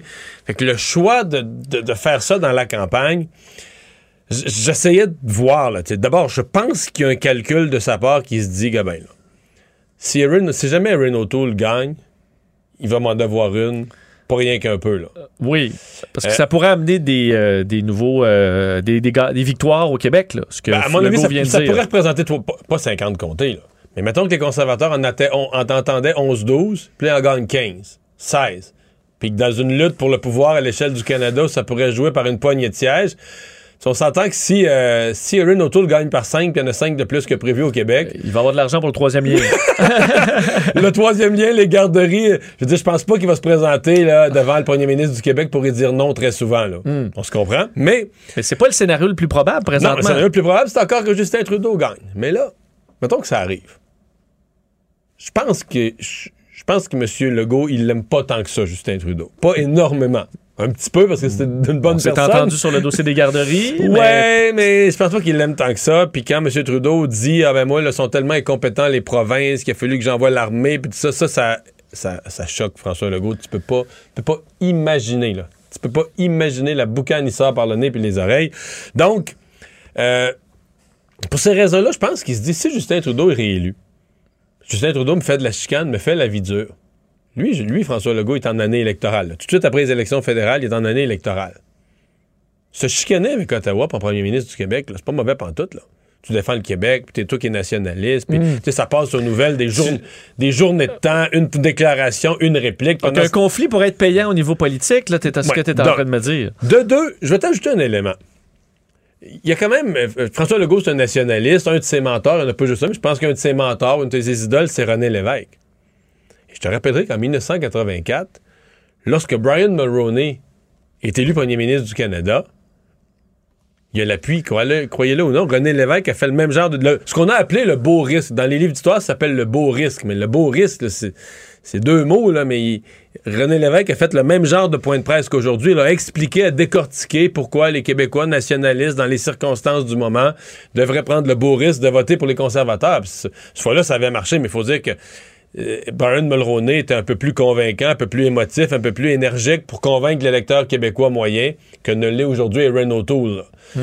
Mais en tout cas, est-ce qu'il s'inspire de René Lévesque? Peut-être aussi. Ça fait quand même beaucoup réagir un peu Et- partout. Euh, on peut, euh, bon, pour donner quelques réactions, Dominique Anglade, le chef libéral au Québec, critiquait, disant bon, on est en train de faire euh, notre deuil, là, au déchirer cette entente de 6 milliards, on abandonne les parents. À peu près le même son de cloche du côté de Gabriel Nadeau-Dubois à Québec solidaire. Je vais vous faire entendre là-dessus réaction très vive sur la sortie de François Legault. Il a annoncé qu'il appuyait le parti qui veut déchirer le chèque de 6 milliards dont les familles du Québec ont besoin pour avoir une place en CPE. Tout ça parce que M. O'Toole lui a promis un autre chèque pour financer son troisième lien. Ça, ce que ça veut dire, c'est que François Legault préfère le troisième lien au CPE. Ça démontre que François Legault préfère les autoroutes au service de garde éducatif à l'enfance. Ça démontre sa vision pour le Québec de demain et ça me donne beaucoup d'énergie euh, à l'aube de la rentrée parlementaire. C'est un chèque par- bien formulé. Ouais, par rapport à Mais euh, on ne sait pas, par exemple, pour qui voterait euh, Gabriel Nadeau-Dubois. Parce que le chef du Bloc, lui, pense que Yves-François Blanchet, il n'aime pas du tout Québec solidaire parce qu'il pense que Gabriel Nadeau-Dubois vote NPD. Ben, oui. Alors à ce moment-là, Gabriel Nadeau-Dubois vote pour un parti décrit comme, comme François Legault comme centralisateur. Alors que lui et Gabriel Nadeau-Dubois se prétend comme un nationaliste indépendantiste. là. C'est... Oui, bon. Mais il s'en mêle pas. comment ça veut dire que- ouais, Officiellement, c'est euh, ça. Il, il- Euh, il est protégé de tout ça. Il dit Québec solidaire, on s'en mêle pas de la fédérale. Comme Yves-François Blanchette qui a réagi euh, disant qu'il était d'accord avec le fait qu'on devait se méfier de la centralisation euh, et que pour éviter ça, ça prenait un vote euh, du côté du Bloc québécois et que le principe du gouvernement minoritaire, il était pour ça. Donc, il a un peu évité le fait que, dans le fond, le premier ministre il a dit de pas voter Bloc, là, il n'avait pas dit de voter Bloc, mais euh, repris un peu ça de cette façon-là. Et le NPD, euh, Jack Meeting, pour en parler, euh, lui est sorti aujourd'hui disant que les... Lui, une réponse, appelons ça une réponse honnête. ben, il dit qu'un vrai leader, les champs de compétences, il se soucie pas de ça. Et que là, le- les soucis de François Legault, là, ça devrait pas préoccuper un vrai leader. Pour moi, un leader, ce n'est pas quelqu'un qui se tient les bras croisés ou qui se pose des questions sur les juridictions. Pour moi, un leader, c'est quelqu'un qui cherche des solutions et j'essaie toujours d'en trouver. Et que dans un pays fédéral, c'est normal qu'on travaille ensemble. Donc, la Constitution canadienne, avec un partage des pouvoirs, c'est pas, c'est pas pour les vrais leaders. Exact. On s'occupe pas de C'est ça. un peu ce qu'il a dit. Et je voyais que chez les euh, souverainistes, Pascal Bérubé euh, du Parti québécois disait J'ai une pensée pour mes anciens collègues qui travaillent dans les cabinets ministériels de la CAQ, euh, voyant qu'on appuie les conservateurs. Ça a fait grincer des dents certains aujourd'hui. Est-ce que le PQ appuie le bloc? C'est pas clair, là? Ouais, là, c'est pas. Ben, il appuie certainement pas les conservateurs. Euh, je peux te dire une chose, euh, l'autre jour, euh, Paul Saint-Pierre Plamondon avait l'air assez mal à l'aise à dire, à expliquer pourquoi il appuyait pas vraiment le bloc sur le troisième lien et tout ça. Fait que c'est fait que, finalement, c'est compliqué pour tout le monde. Mais moi, ce qui, je veux dire que ce qui m'amuse, j'imagine, le candidat conservateur moyen du Québec, là, qui là, matin, là, il faut qu'il aille faire son porte-à-porte, toutes ses visites, puis là, il mange ses toasts, puis il boit son café, puis là, tu veut, veut pas dans lui, du moins, le débat en français, là, le premier, le face-à-face, ça avait été moyen. Hier, ça a vraiment pas été fort, M. O'Toole. Il était pas, il a pas fait de gaffe, il a pas dit de conneries, c'est juste qu'il est pas énergique, qu'il est pas beaucoup là dans le débat. Tu peux pas, tu peux pas penser qu'il a vendu ton programme, ou qu'il a marqué des points, ou qu'il a convaincu des nouvelles personnes. Puis là, t'es tout déprimé. Là, t'embarques dans ton char, t'ouvres la radio. François Legault, voyons. ouais, tu sais, là, ah, passe, là. Ouais, qui t'arrive de, nulle- palette. qui t'arrive de nulle part, qui est complètement imprévu, puis l'appui du, comme le politicien le plus populaire au Québec. Ça, porte-à-porte, tu peux très bien. tu- C'est ça que tu spins. Tu sais, hey, Monsieur Legault, il a dit de voter. Ben euh, oui, ben oui, ben oui, ben oui. que ça va Mais c'est là, c'est comme ça arrive là, pour le conservateur moyen. Je pense pas que c'était du tout prévu. C'est vraiment comme un cadeau Une qui arrive, bénédiction. qui arrive du champ gauche. Parlons-en justement du débat, euh, parce que c'est le débat ce soir en anglais, donc euh, débat qui sera moins suivi chez nous, mais de ce qui a énormément d'importance à la grandeur du Canada. euh, Mais selon c'est son certaines, unique rumeurs, débat. selon certaines rumeurs, au Canada, il y a plus d'électeurs anglophones effectivement. euh, qui n'ont qu'un seul débat. qui n'ont qu'un seul débat. euh, et ce sera, bon, la même formule, version anglophone. Euh, Penses-tu qu'on pourra... Est-ce qu'on peut, hier, à la fin là, du débat, là, qui était très difficile à regarder, je pense, selon à peu près tout le monde, est-ce que tu es capable de dire... Moi, j'ai des témoignages enlever, de- faire des changements Ouais. pour le débat en anglais ou il est trop tard? Moi, j'ai des témoignages de gens qui me disent qu'il était pas difficile à regarder, qu'il était impossible. C'est impossible de garder ton cerveau concentré là-dessus tellement que c'était lourd la formule, puis que c'était plate. Euh, Moi, j'avais le sentiment, je me sentais comme dans un bouchon de circulation où tu te dis jamais je vais arriver chez nous. Là. Tu sais, quand t'es bloqué, tu dis je vois pas le bout de sortir de là. Tu veux dire quoi? Tu veux dire ça avançait pas. ça. tu veux dire d'a- d'arriver à ce que ça débatte, là, Ben, que- que d'arriver à. Ouais, j'ai besoin d'air, j'ai besoin qu'on- que, ça, que ça avance puis que ça débatte, mais j'ai l'impression que tellement coincé dans une structure, euh, système trop de monde, tu- à un moment donné, on peut-tu les entendre euh, plus que 30 secondes et euh, juste de, de- de respecter le, le temps. Euh, J'avais l'impression d'être dans un bouchon de circulation puis de Mais pas je jamais crois comprendre que ça va être la même, euh, la même formule. Ouais, il est trop tard pour. euh, Ouais. Mais bon, ouais, il reste que pour Aaron O'Toole, euh, c'est- c'est- c'est- sa campagne a perdu du momentum. Lui, c'est comme il est minuit moins une. Un, peu- un peu la même chose pour Jack Metzing. Euh, Jean- Jean-Marc Léger me rappelait euh, que, j'avais oublié ça, il me rappelait que après son débat en anglais, il y a deux ans, là, ça fait pas longtemps, là, c'était sa première élection, M. Singh, en 2019, il avait été assez bon en anglais, assez proche des gens. Il avait gagné 4 points. C'est pas beaucoup 4 non, c'est gigantesque 4 points. là. À l'échelle de tout le Canada, tu gagnes 4 points, tout ça. Et il avait quasiment sauvé parce que le NPD s'en allait pour. Il n'a pas gagné énormément de comtés, mais ils ont comme sauvé les meubles. Mais que c'est la plupart des comtés qui a sauvé les meubles, il les a sauvés lors de son débat. Mais là, il part de plus haut. Sa campagne va mieux, il part de plus haut. Est-ce qu'il pourrait répéter ça? Donc, euh, Et euh, pour terminer sur la campagne fédérale, un mot sur Yves-François Blanchette qui s'est fait questionner sur un éventuel gouvernement de coalition, voyant que c'est un gouvernement minoritaire qui serait le plus probable en ce moment selon les sondages. Et euh, Yves-François Blanchette a refusé là, ce scénario-là, un gouvernement donc de coalition qui permettrait de prendre le, le- le pouvoir dans lequel le bloc serait introduit. mais Euh, il- ce que euh, son prédécesseur, Gilles Duceppe, avait, on se souvient, euh, négocié à ce moment-là euh, avec euh, Stéphane Dion, entre autres, les néo-démocrates Jack Layton, où on avait, ça n'avait pas Mais tu sais, ça ça avait coûté la job à Stéphane Dion, entre autres. là. Parce que, je veux dire, pour des partis au Canada anglais, s'allier avec le Bloc, c'est comme s'allier avec le diable. là. Tu t'allies avec les indépendantistes du Québec. là. Dire, comment- Et été même étonné que les journalistes posent cette question-là un peu ce matin parce que tu dis, c'est ça arrivera plus. C'est plus, plus un scénario susceptible de se produire. Euh, Il y a plus un... Pas parce que euh, Yves François Blanchet voudrait... Ben, lui, il veut pas, là, je le comprends. Mais Même s'il voulait. Même s'il voulait, il y a plus un... Crois-moi, là, il y a plus un parti fédéral jamais qui va offrir d'être en coalition avec le Bloc parce qu'au Canada anglais, c'est un suicide politique. Tout simplement. Tout savoir en 24 minutes. Parlons du dossier de la COVID au Québec. Euh, beaucoup de nouvelles aujourd'hui, entre autres le nombre de cas, 703, euh, ce qui est similaire à la semaine dernière pour un jeudi. là. Donc, est-ce que les cas se stabilisent? Ce sera intéressant de voir la tendance dans les prochains jours. Ce qui se stabilise pas, c'est les hospitalisations. Plus un décès, mais 20 hospitalisations de plus. On est presque à 200, 198, alors qu'on a franchi le 100 il y a à peine quelques semaines. Ça va très vite. Une personne de moins aux soins intensifs, mais on est à 70. Euh, donc, la situation qui inquiète. En Ontario, c'est près de 800 cas, euh, 10 hospitalisations de moins. Mais hier, on avait fait un bond spectaculaire. Euh, donc, on est à 365 hospitalisations. Mais j'ai peine à voir comment le nombre, écoute, je le souhaite au plus haut point, mais comment le nombre pourrait se stabiliser dans la mesure où les indications qu'on a, c'est que la, mala- la maladie, la- la- la- le virus circule allègrement chez les enfants. Les, non-vaccinés de moins de, moins de 12 ans.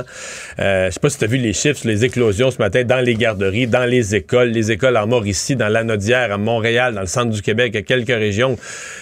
C'est un peu difficile de voir. Puis une fois que c'est parti chez les enfants, c'est pas facile, ils sont pas vaccinés, euh, ils ont des contacts entre eux. Euh, le variant, il y a certains experts, ils s'entendent pas tous, mais il y a des experts qui disent que le variant Delta est assez contagieux que les gens non vaccinés, ils vont quasiment tous l'avoir, sans exagérer, mais il y a des experts va faire qui, le tour. il y a des experts qui croient ça, là, tout le monde. Donc, chez les enfants, est-ce qu'on va être capable de l'arrêter? On a toujours la, la réponse que chez les enfants, ils sont moins malades. Il y en a quand même quelques-uns. J'ai lu des témoignages de parents qui disent que leurs enfants sont, sont maganés, mais c'est la minorité, c'est pas le cas général. Mais quand la maladie commence à circuler, par exemple, dans une école primaire où personne n'est vacciné sauf, quel- sauf les profs, là, à part s'il y a quelques non-vaccinés, mais c'est- tous les enfants là, qui sont, euh, qui sont à, à risque de l'attraper. Puis ça peut. Même chose dans les garderies. Euh, D'ailleurs, ce qui inquiète le, premier, le ministre de la Santé, Christian Dubé, ce sont euh, évidemment les hospitalisations qui sont en montée. Il avait aujourd'hui un message, encore une fois, aux non-vaccinés, disant que la situation est très sérieuse. On peut l'écouter. C'est pas une question d'être alarmiste, mais moi, je vais être très clair, là. Les non-vaccinés ne viendront pas brouiller les cartes de notre retour à la normalité. Qu'on soit très, très clair, là. Et c'est pour ça qu'on publie ces statistiques-là. C'est d'être capable de dire aux non-vaccinés, là, c'est pas des, c'est pas des inventions qu'on fait. Hier, il y a 10 personnes qui sont rentrées aux soins intensifs, dont 9 étaient non-vaccinés. Je sais pas quoi dire. J'entends ça, là, puis ça me fait quasiment, ça me fait mal jusque dans les os. Là, de- 9, 10 rentrent aux soins intensifs, 9 sont non vaccinés. Puis je te parle même pas d'argent, je te parle même pas d'argent, là, ce que ça coûte. On sait, c'est, c'est, c'est 50 000 par personne. là. Ouais, ben 23 000 par patient. Mais aux Ceux soins qui entrent aux soins intensifs, intensifs, c'est autour de 50 000. par patient. Je te parle même pas de ça, mais je te parle de principe de, de- d'engorger les hôpitaux. Je te parle eux-mêmes, ces pauvres personnes sont quand même être aux soins intensifs. C'est pas drôle d'être malade, mais dis que c'est quand la solution existe. Quand on n'avait pas de solution, on était tous comme tous victimes. Puis tous, euh, on pouvait juste faire attention. Mais moi, j'ai connu des gens qui faisaient attention, portaient leur masque, essayaient de respecter, puis l'attrapaient pareil. Ben, mais là, euh, quand la solution est là, elle existe, elle est simple, ça n'a pas d'allure. Oui, surtout que euh, effectivement, ça coûte de plus en plus cher traiter les gens atteints de COVID parce que justement, ils sont plus jeunes. Aujourd'hui, l'Institut euh, canadien d'information sur la santé faisait le bilan un peu des coûts en santé des cas de COVID hospitalisés et on arrive au chiffre de 23 000 dollars. Pour vous donner un ordre de grandeur, quelqu'un qui a une crise cardiaque, on s'entend un, problème de santé très sérieux pour un, un hôpital, euh, c'est en moyenne 7 000 dollars. Donc, on est à 23 000 pour les cas de COVID. Et lorsqu'on est aux soins intensifs, c'est 50 000. Euh, pourquoi? Parce qu'entre autres, les, personnes admises sont plus jeunes, de sorte qu'ils survivent, c'est triste de le dire, mais survivent plus longtemps parce que leurs organes sont en santé, résistent à être intubés pendant plusieurs semaines, combattent la maladie qui les terrasse pendant plus longtemps avant de décéder ou de s'en sortir. Il y en a plusieurs qui s'en sortent, mais après de très, très longues périodes aux soins intensifs qui engorgent encore plus le réseau. Donc, c'est un peu la situation qu'on a et de plus en plus de personnes doivent passer aux soins intensifs, euh, beaucoup plus qu'en dans les premières vagues qui, euh, bon, on voyait des gens qui allaient aux soins intensifs, mais dans une très grande moindre mesure, euh, parce que là, ben, on va, pour un nombre de cas, on dit près d'une personne sur quatre qui est admise aux soins intensifs, sur ceux qui sont hospitalisés, un sur cinq va mourir en établissement, donc c'est la situation présentement, qui inquiète aussi au niveau de la pénurie de personnel, parce qu'aujourd'hui, Christian Dubé est revenu aussi sur le, le problème. On, il manque 4000 infirmiers infirmières dans le réseau. Euh, ça inquiète. Et euh, là-dessus, Christian Dubé dit au personnel de ne pas lâcher, de persévérer, qu'il y aura des impacts positifs, entre autres, de la convention collective qui arrive. On peut l'écouter. Qu'on n'a pas vu encore tous les avantages de toute la convention collective qui vient d'être signée. On n'a pas vu euh, tout ce qui va avoir comme impact positif pour diminuer le temps supplémentaire obligatoire. On sait qu'ils sont fatigués. On le sait, ça. Mais je pense qu'il faut attendre d'avoir les bénéfices de toutes les mesures. Du renfort. Du On renfort. se croise les doigts, potentiellement en vue. Tout à fait. Parlons du passeport vaccinal parce que euh, là, on est toujours en période, euh, disons, de test, période de grâce, un peu où on est plus permissif de tolérance euh, envers l'utilisation du passeport vaccinal. Il reste que quelques jours. là. Mercredi prochain, c'est terminé.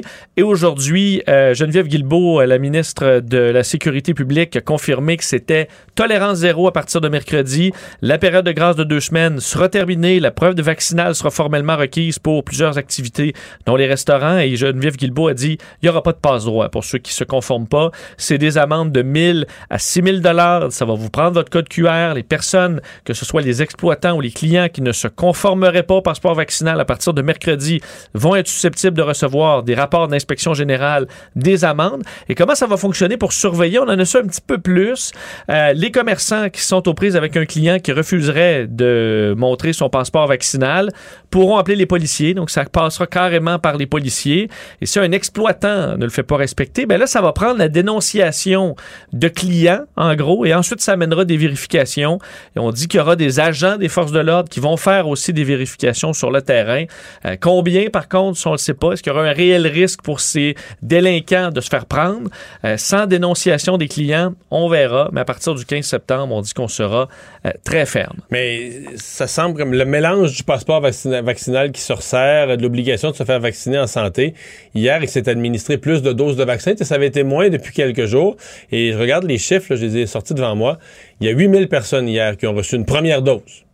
Parce que moi, les deuxièmes doses, je les surveille, mais j'ai quand même confiance que peut-être a 1% ou un demi d'un pour cent, un petit, petit nombre qui ont eu la première dose, peut-être qu'ils ont mal réagi ou ils veulent plus avoir la deuxième dose. Mais à mon avis, tu sais, une fois que tu as le C'est pas passeport... des anti-vaccins. Non, euh, une fois que tu as le passeport vaccinal, que tu as des bénéfices très clairs à avoir tes deux doses, une fois que tu as eu la première, tu vas aller chercher la deuxième. Fait que ça, je assez confiant. Mais je regarde beaucoup les premières doses. Il y a 8000 personnes de plus qui sont allées hier chercher leur, euh, leur première dose. Bon, ça avance. euh, ça- ça Tranquillement. avance. Euh, parlons d'un dossier assez particulier maintenant euh, dans un- une école secondaire, l'école secondaire Louis Riel, c'est euh, dans l'est de l'île de Montréal, où euh, est arrivé vendredi, euh, mardi un drame, une adolescente de 14 ans qui s'est effondrée en classe, arrêt cardio-respiratoire et qui est décédée.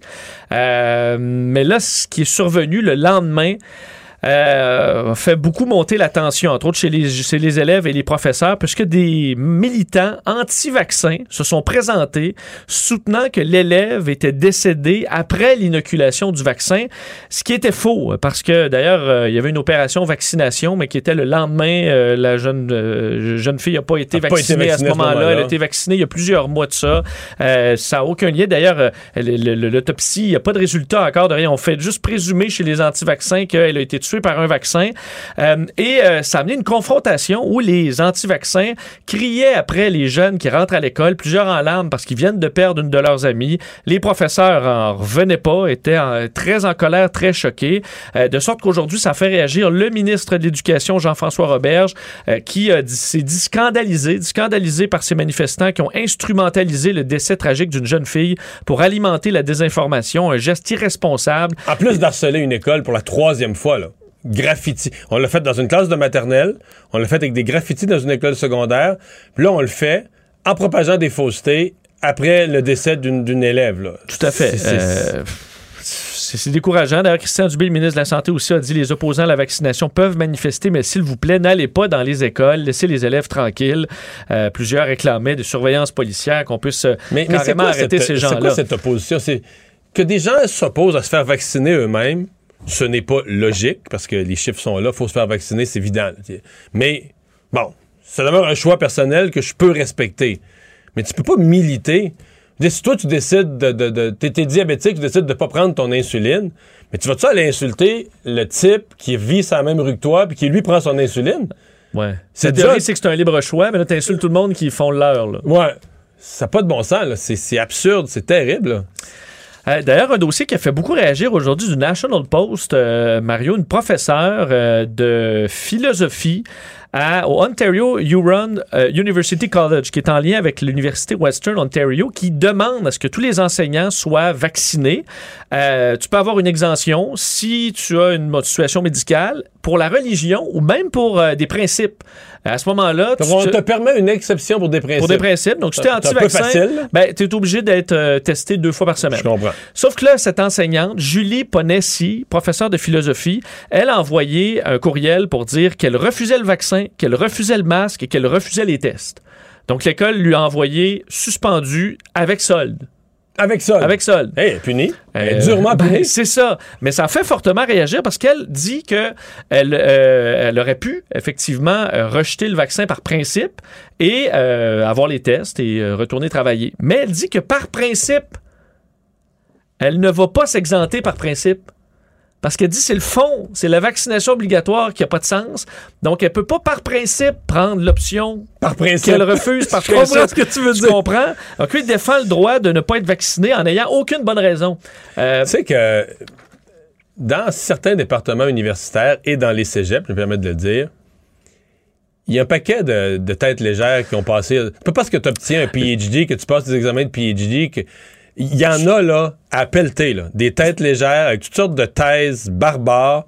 Puis ça enseigne aux jeunes, puis les jeunes, savent pas, les jeunes sortent des cours, savent pas quoi dire, savent pas quoi faire à l'examen. Est-ce que je répète les mêmes conneries que le prof? Surtout qu'elle, j'ai fouillé un peu. Mais c'est la liberté académique. Oui, mais elle disait, moi, je suis la responsable de l'éthique, donc euh, on me fait confiance. L'école. spécialiste en éthique. Oui, spécialiste en éthique, Oh! ce qui est une belle question éthique, effectivement. Elle dit pourquoi l'école m'a pas demandé mon avis sur mon champ d'expertise? Le problème, c'est quand on fouille un peu Mme Ponessi et régulièrement sur euh, l'émission YouTube de Maxime Bernier, où là, elle lance toutes les théories scientifiques là, qui sont hors de son champ de compétences sur le fait que c'est un vaccin expérimental, euh, que Toutes les, les phases emploi- toutes les faussetés. Donc, on s'est d'essayer de rapper en quelque sorte sous des arguments sensés euh, d'experts en éthique, mais après ça sort les mêmes histoires contre le vaccin, euh, des, des- des histoires fausses comme quoi c'est un vaccin expérimental et compagnie. Donc, pour l'instant, elle est à la maison. D'ailleurs, elle a été... Mais payé. Euh, à la maison payée. Donc, pour le gros scandale, euh, ça qui est on absurde. passe ça, mais ça ferait beaucoup réagir aujourd'hui que cette histoire. Et euh, peut-être terminer rapidement, les journalistes afghans, aujourd'hui des images très fortes, vous allez peut-être pouvoir euh, voir dans les euh, bulletins de nouvelles, euh, des journalistes afghans battus par des talibans à Kaboul cette semaine qui couvraient une manifestation de femmes. Il y a eu quelques femmes très courageuses, faut dire, qui ont manifesté contre le régime taliban. Ils ont été battus violemment. On voit là, des blessures marques, très ouais. graves, des marques. Euh, alors, ça, il y a eu une enquête. Les talibans disent qu'ils vont faire enquête. Euh, là-dessus. Mais sincèrement, là, les gens, si quelqu'un qui nous écoute a cru pendant une seconde aux thèses des talibans, euh, qui était le, taliban 2.0, puis ça avait changé, c'est... Le conseil, là, le ouais. conseil des ministres formés, là, il y en a qui sont passés par Guantanamo, qui ont été relâchés dans des échanges de prisonniers. Euh, il y en a un qui est recherché. Le ministre de l'Intérieur, le ministre de la Sécurité publique, nous au Québec on appelle ça de même, le ministre de l'Intérieur euh, est recherché par le, le FBI comme étant un terroriste. C'est c'est les talibans quasiment pire que ce qu'on a déjà connu dans le, dans le passé. C'est ça la vérité, c'est un régime de honte. Résumer l'actualité en 24 minutes, mission accomplie, Vincent. Mario Dumont et Vincent Dessureau. Des propos crédibles, avec des fois un brin de sarcasme. Ben, quand les nouvelles sont moins crédibles. Mario Dumont et Vincent Dessureau. Cube Radio. Radio. Les rencontres de l'heure. Emmanuel Latraverse et Mario Dumont. La rencontre, la traverse du Mont. Emmanuel à travers qui se joint à Mario Dumont et moi. Bonjour Emmanuel. Bonjour. Bonjour. Euh, Aujourd'hui, François Legault qui rentre dans la campagne et pas à peu près euh, donnant son, on peut pas dire son choix, mais son, euh, son, son scénario idéal pour le Québec, un gouvernement minoritaire conservateur. L'avais vu, l'avais-tu vu venir celle-là, Emmanuel? Non, personne l'avait vu venir, surtout pas comme ça, parce que tout dans tout le début de la campagne, le signal très clair qu'on avait de l'équipe de M. Legault, c'est que cette fois-ci, il voulait pas s'en mêler, etc.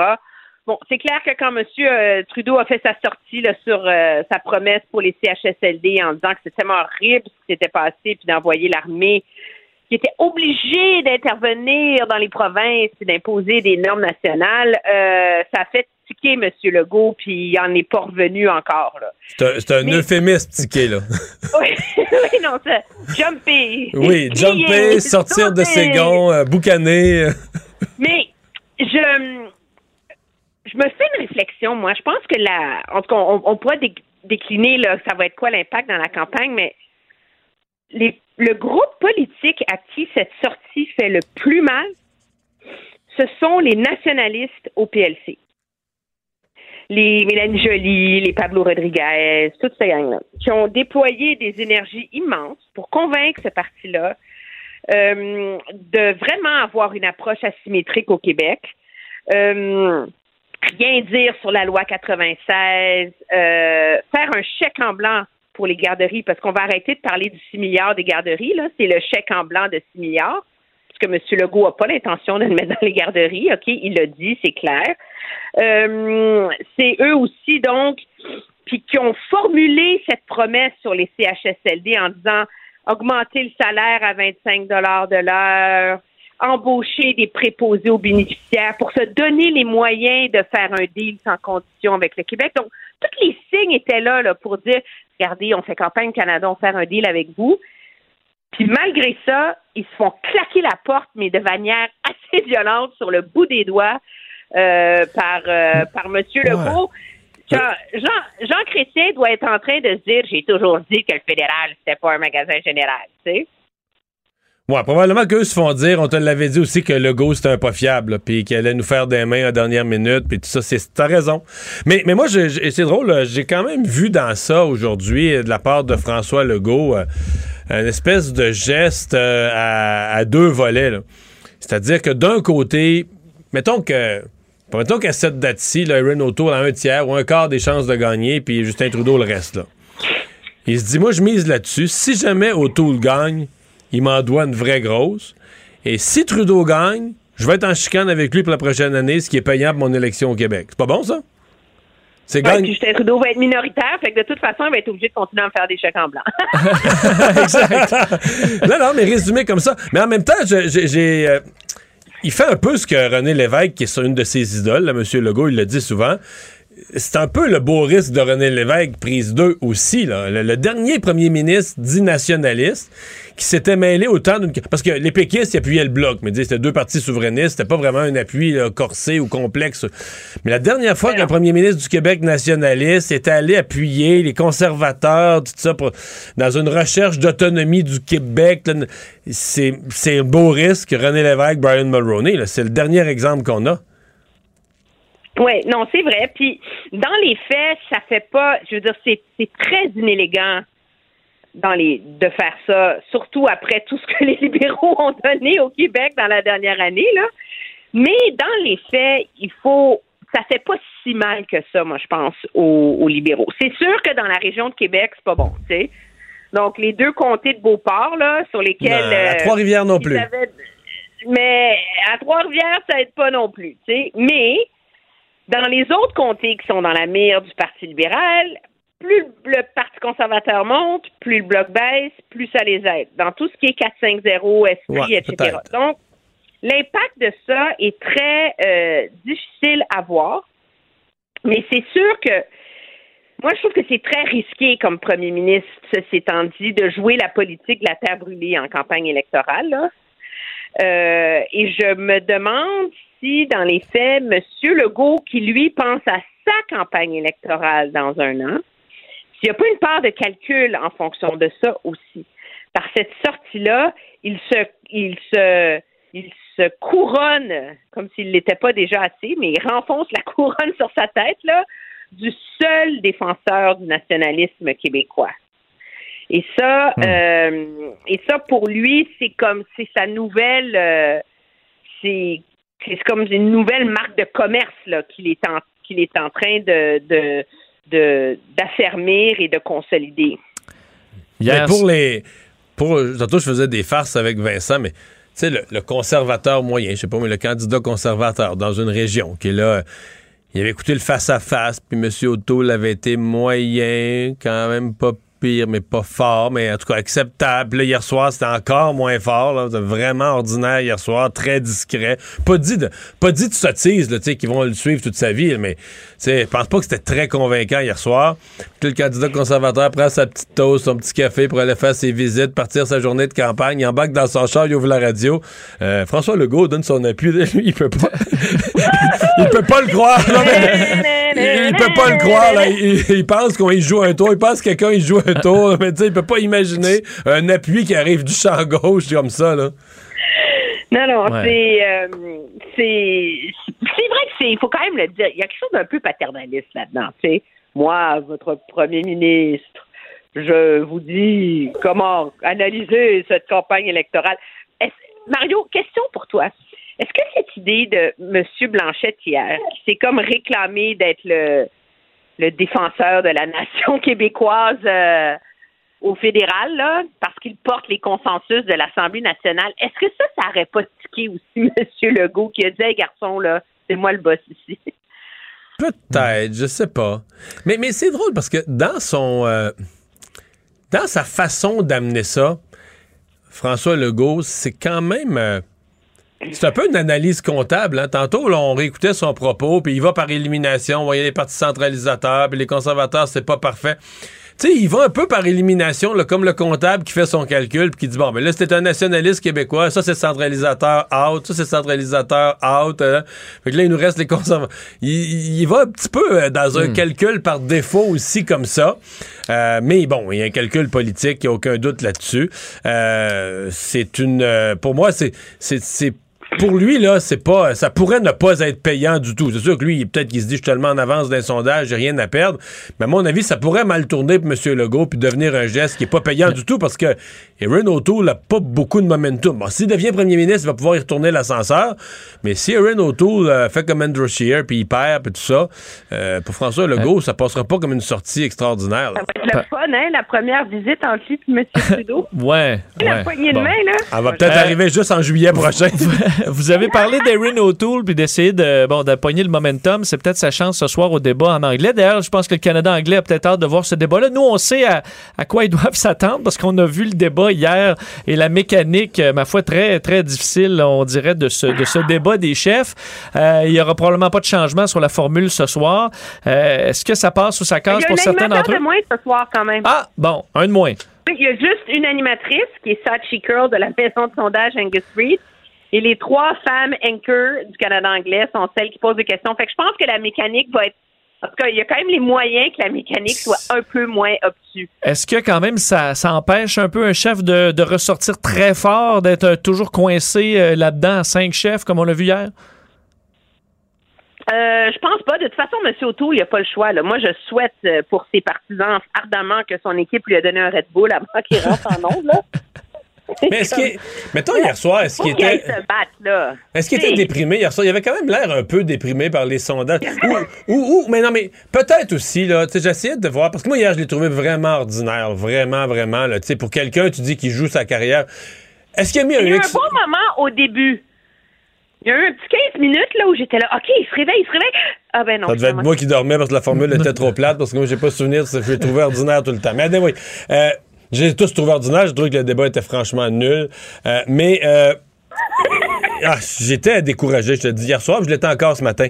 Mais euh, je me dis, est-ce que euh, Erin O'Toole, d'abord et Jack Metzing, est-ce que dans leur langue maternelle, là, ils vont, euh, ils vont être capables de rehausser le débat, faire qu'on avec euh, Justin Trudeau qui parle aussi très bien l'anglais, qui parle mieux l'anglais que le français, mais est-ce que ça va avoir l'air plus d'un pays du G7 qui choisit son leader? Ben, on ose l'espérer, mais à partir du moment où la campagne euh, électorale porte sur des petits enjeux, euh, sur, pas des petits enjeux, mais sur des enjeux provinciaux, puis que quelqu'un qui veut être premier ministre du G7 est en train de fixer le salaire des préposés aux bénéficiaires, là, je dire, on s'entend, là, euh, c'est ça le niveau du débat. Moi, je pense que M. O'Toole peut être plus allumé, parce que pour être parmi les, les geeks, là, moi, je suis restée debout jusqu'à 11 heures à écouter les points de presse après, et c'est la première fois où je le voyais allumé dans un point de presse. Jockey. Tu sais, il y a un homme derrière ce robot. Alors, il y a les. Puis quand on lit la façon dont son cadre financier est formulé, je vous le disais hier, il y a, des piliers là-dedans sur une superpuissance de l'innovation pour, pour, pour s'accrocher à des, à des concepts, à des idées qui sont comme qui nous amènent ailleurs un peu là. Donc, c'est comme si tout est là, mais il y a de la misère à, à mettre ça ensemble là, pour le rendre super intéressant. tu sais. Mais ce soir, il n'y a pas le choix. Parce que quand on regarde les intentions de vote au Canada anglais, ce n'est pas perdu pour lui. Parce que la réalité, c'est qu'il y a une grosse partie de cette course-là qui se joue dans le 905. On en parlait hier, il est en avance là, ça va bien en Donc, tu sais, ça va bien en Atlantique, dont on n'a pas beaucoup parlé. Alors, c'est pas perdu pour lui. C'est ça l'affaire. Alors, ce soir, s'il donne la performance de sa vie, là, c'est comme Rocky qui débarque dans le ring, il y a moyen qu'il fasse tourner sa campagne. Mais c'est là où elle est la barre pour lui ce soir. Merci, Emmanuel. On va surveiller ça. Au revoir. À demain. Bye. Mario Dumont et Vincent Dessureau. Deux générations, deux visions, deux fois plus d'informations. Cube Radio. Le hockey a tellement évolué, les jeunes maintenant, ils ont des skills comme ça se peut pas. Puis ces kids-là, ils rêvent à... Jean-François Barry. Un animateur pas comme les autres. C'est le moment de parler sport avec Jean-François Barry. Salut! Hey, salut Mario, c'est dans une soirée comme ce soir que je suis content de pas être toi. Parce que là, t'as beaucoup de matériel pour toi ce soir devant le téléviseur. T'as le débat en anglais. Il y a du football, il y a, du, tennis. Et meilleur que ça, il y a un débat politique. ah, ça, c'est ton top, hein? Ouais. Euh, Après avoir vu celui d'hier, je vais te dire que ça score pas haut. Je pense qu'hier soir, j'aurais regardé des dards. Vieille compétition de d'art. En même temps, en anglais, c'est euh, c'est Ça va être c'est- meilleur. c'est une C'est langue triste à dire, mais ça va être meilleur. Ouais, parce a- On maîtrise un peu mieux là, du côté ça. des chefs. C'est Ouais. triste. Bon, moi, je vais regarder ma petite Leila, c'est sûr et certain. J'ai 19h ce soir, Leila Fernandez, donc, euh, qui se retrouve en demi-finale du US Open. Mais là, là, J'ai j'ai vu des commentaires que la, la- la femme contre qui elle joue, c'est celle qui frappe les balles la plus haute vitesse là, au kilomètre heure mesuré de tout le tennis professionnel. Hey, sais-tu quoi? Je suis content que tu utilises ce terme-là, parce que pour moi, Leila, c'est encore une jeune fille et elle joue contre une femme ce soir. Effectivement, on dit que c'est la plus puissante du circuit. Euh, je pense que la façon de l'emporter pour Leila, ça va être encore ses schémas de jeu, parce qu'on dit que euh, Sabalenka, donc Arina Sabalenka, la Biélorusse contre qui elle va jouer, c'est une fille qui est directe. C'est bing, bang, on frappe, on se défonce à chaque frappe. Euh, c'est moins là en finesse et tout ça. Fait que j'imagine que si euh, d'un côté on manque de subtilité, de l'autre côté on devra en avoir plus. Mais je vous ai quand même sorti quelques statistiques qui vont vous dire l'ampleur du défi pour euh, Leila ce soir. 5 pieds 6 pour Leila, 5 et 11 pour Sabalenka. Puis j'ai pas le poids, mais juste les regarder, puis je dis pas qu'elle est grosse, Sabalenka, mais elle a une carrure d'épaule, elle est pas puissante pour rien. 23 ans pour la Biélorusse, 19 pour euh, Leila. 73e mondial pour Fernandez, deuxième mondial pour Sabalenka. 800 000 dollars en bourse jusqu'à maintenant en carrière pour Fernandez et 8 millions en bourse pour Sabalenka. Ouais. Un titre, euh, un titre en carrière pour Fernandez dans un tournoi là, pas du Grand Chelem et 10 titres pour Sabalenka, dont deux cette année. Fait que, mais en même temps, on a dit ça contre plusieurs rivales, mais je pense que là, c'est vraiment son plus gros test depuis le début Mais- de cette quinzaine. Sauf que, tu sais, déjà, elle va faire tout un bond dans le classement, là, Fernandez. Est-ce Ah qu'on sait combien, même si- même si elle perd? Ah, je sais pas combien elle va faire, même si elle perd, mais c'est sûr qu'elle va faire des sous, elle va faire Non, un bon. tu parlais de bon, un bon classement. classement. Ben, les- des sous, je pense, c'est, c'est- je l'ai, je l'ai vu qu'il passe 600 000, quelque chose comme ça. Je pense qu'il est, déjà assuré. Ben, regarde, elle va doubler ses gains en carrière. Non, non, mais Ouais, tu- ouais. même si elle perd, c'est- une semaine formidable. Puis, l'apprentissage qu'elle va avoir fait, tout ça, là. Mais, mais tu sais, tant qu'elle est rendue là, hein, pourquoi pas? Pourquoi pas? Et, pourquoi pas? Puis si jamais elle passait, puis elle se rendait en finale, ben, tu sais, c'est- prenable de l'autre côté, là. C'est Sakari qui est dixième tête mondiale et euh, Raducanu qui est un peu une surprise, là, comme Leila Fernandez, qu'on n'a pas vu venir, qui n'était pas classée là, dans, les, dans les favorites. Alors, tu sais, mettons que ça se passe, mettons qu'elle réussit encore une fois l'exploit ce soir, elle pourrait se rendre en finale, puis c'est jouable. Et donc, c'est demain, Félix. En Oui, deux soirées de tennis assez, euh, assez intenses. Et Félix, euh, c'est demain. Jean-François, ce qui sonne euh, automne, c'est aussi le début de la saison du, de la NFL et ça commence ce soir. Ça commence ce soir et là, je voulais m'amuser avec Mario. Puis Mario, je dois te dire que ça fait partie de mes objectifs de cette saison, pouvoir discuter un peu plus d'NFL avec toi. Je suis moins ferré que dans le hockey, mais euh, depuis. Moi, euh, je le travaille. suis plus. Pardon? Moi, je le suis plus. Ben, c'est ça, mais quand Je suis même, plus je travaille. football que hockey, un peu. Depuis déjà euh, une dizaine de jours, je lis tout ce qui sort sur la NFL. Donc, j'ai essayé de décortiquer tout ça, de me faire une tête. Euh, donc, parlons de la nationale, puisque ce soir, c'est le lancement de la saison entre les Bucks et les Cowboys. Alors, dans le sud, tu vois qui? Entre Euh, les Bucks, les Saints, les Panthers et les Falcons. On a, on a passé une par une. Écoute, euh, je, je, je- Les Bucks, non. Les Bucks, les Bucks. Parce qu'on a beaucoup parlé de Tom Brady l'année passée, puis ça a peut-être. euh, ça a peut-être un peu euh, enlevé l'emphase sur le fait que c'est la défensive qui a gagné le Super Bowl.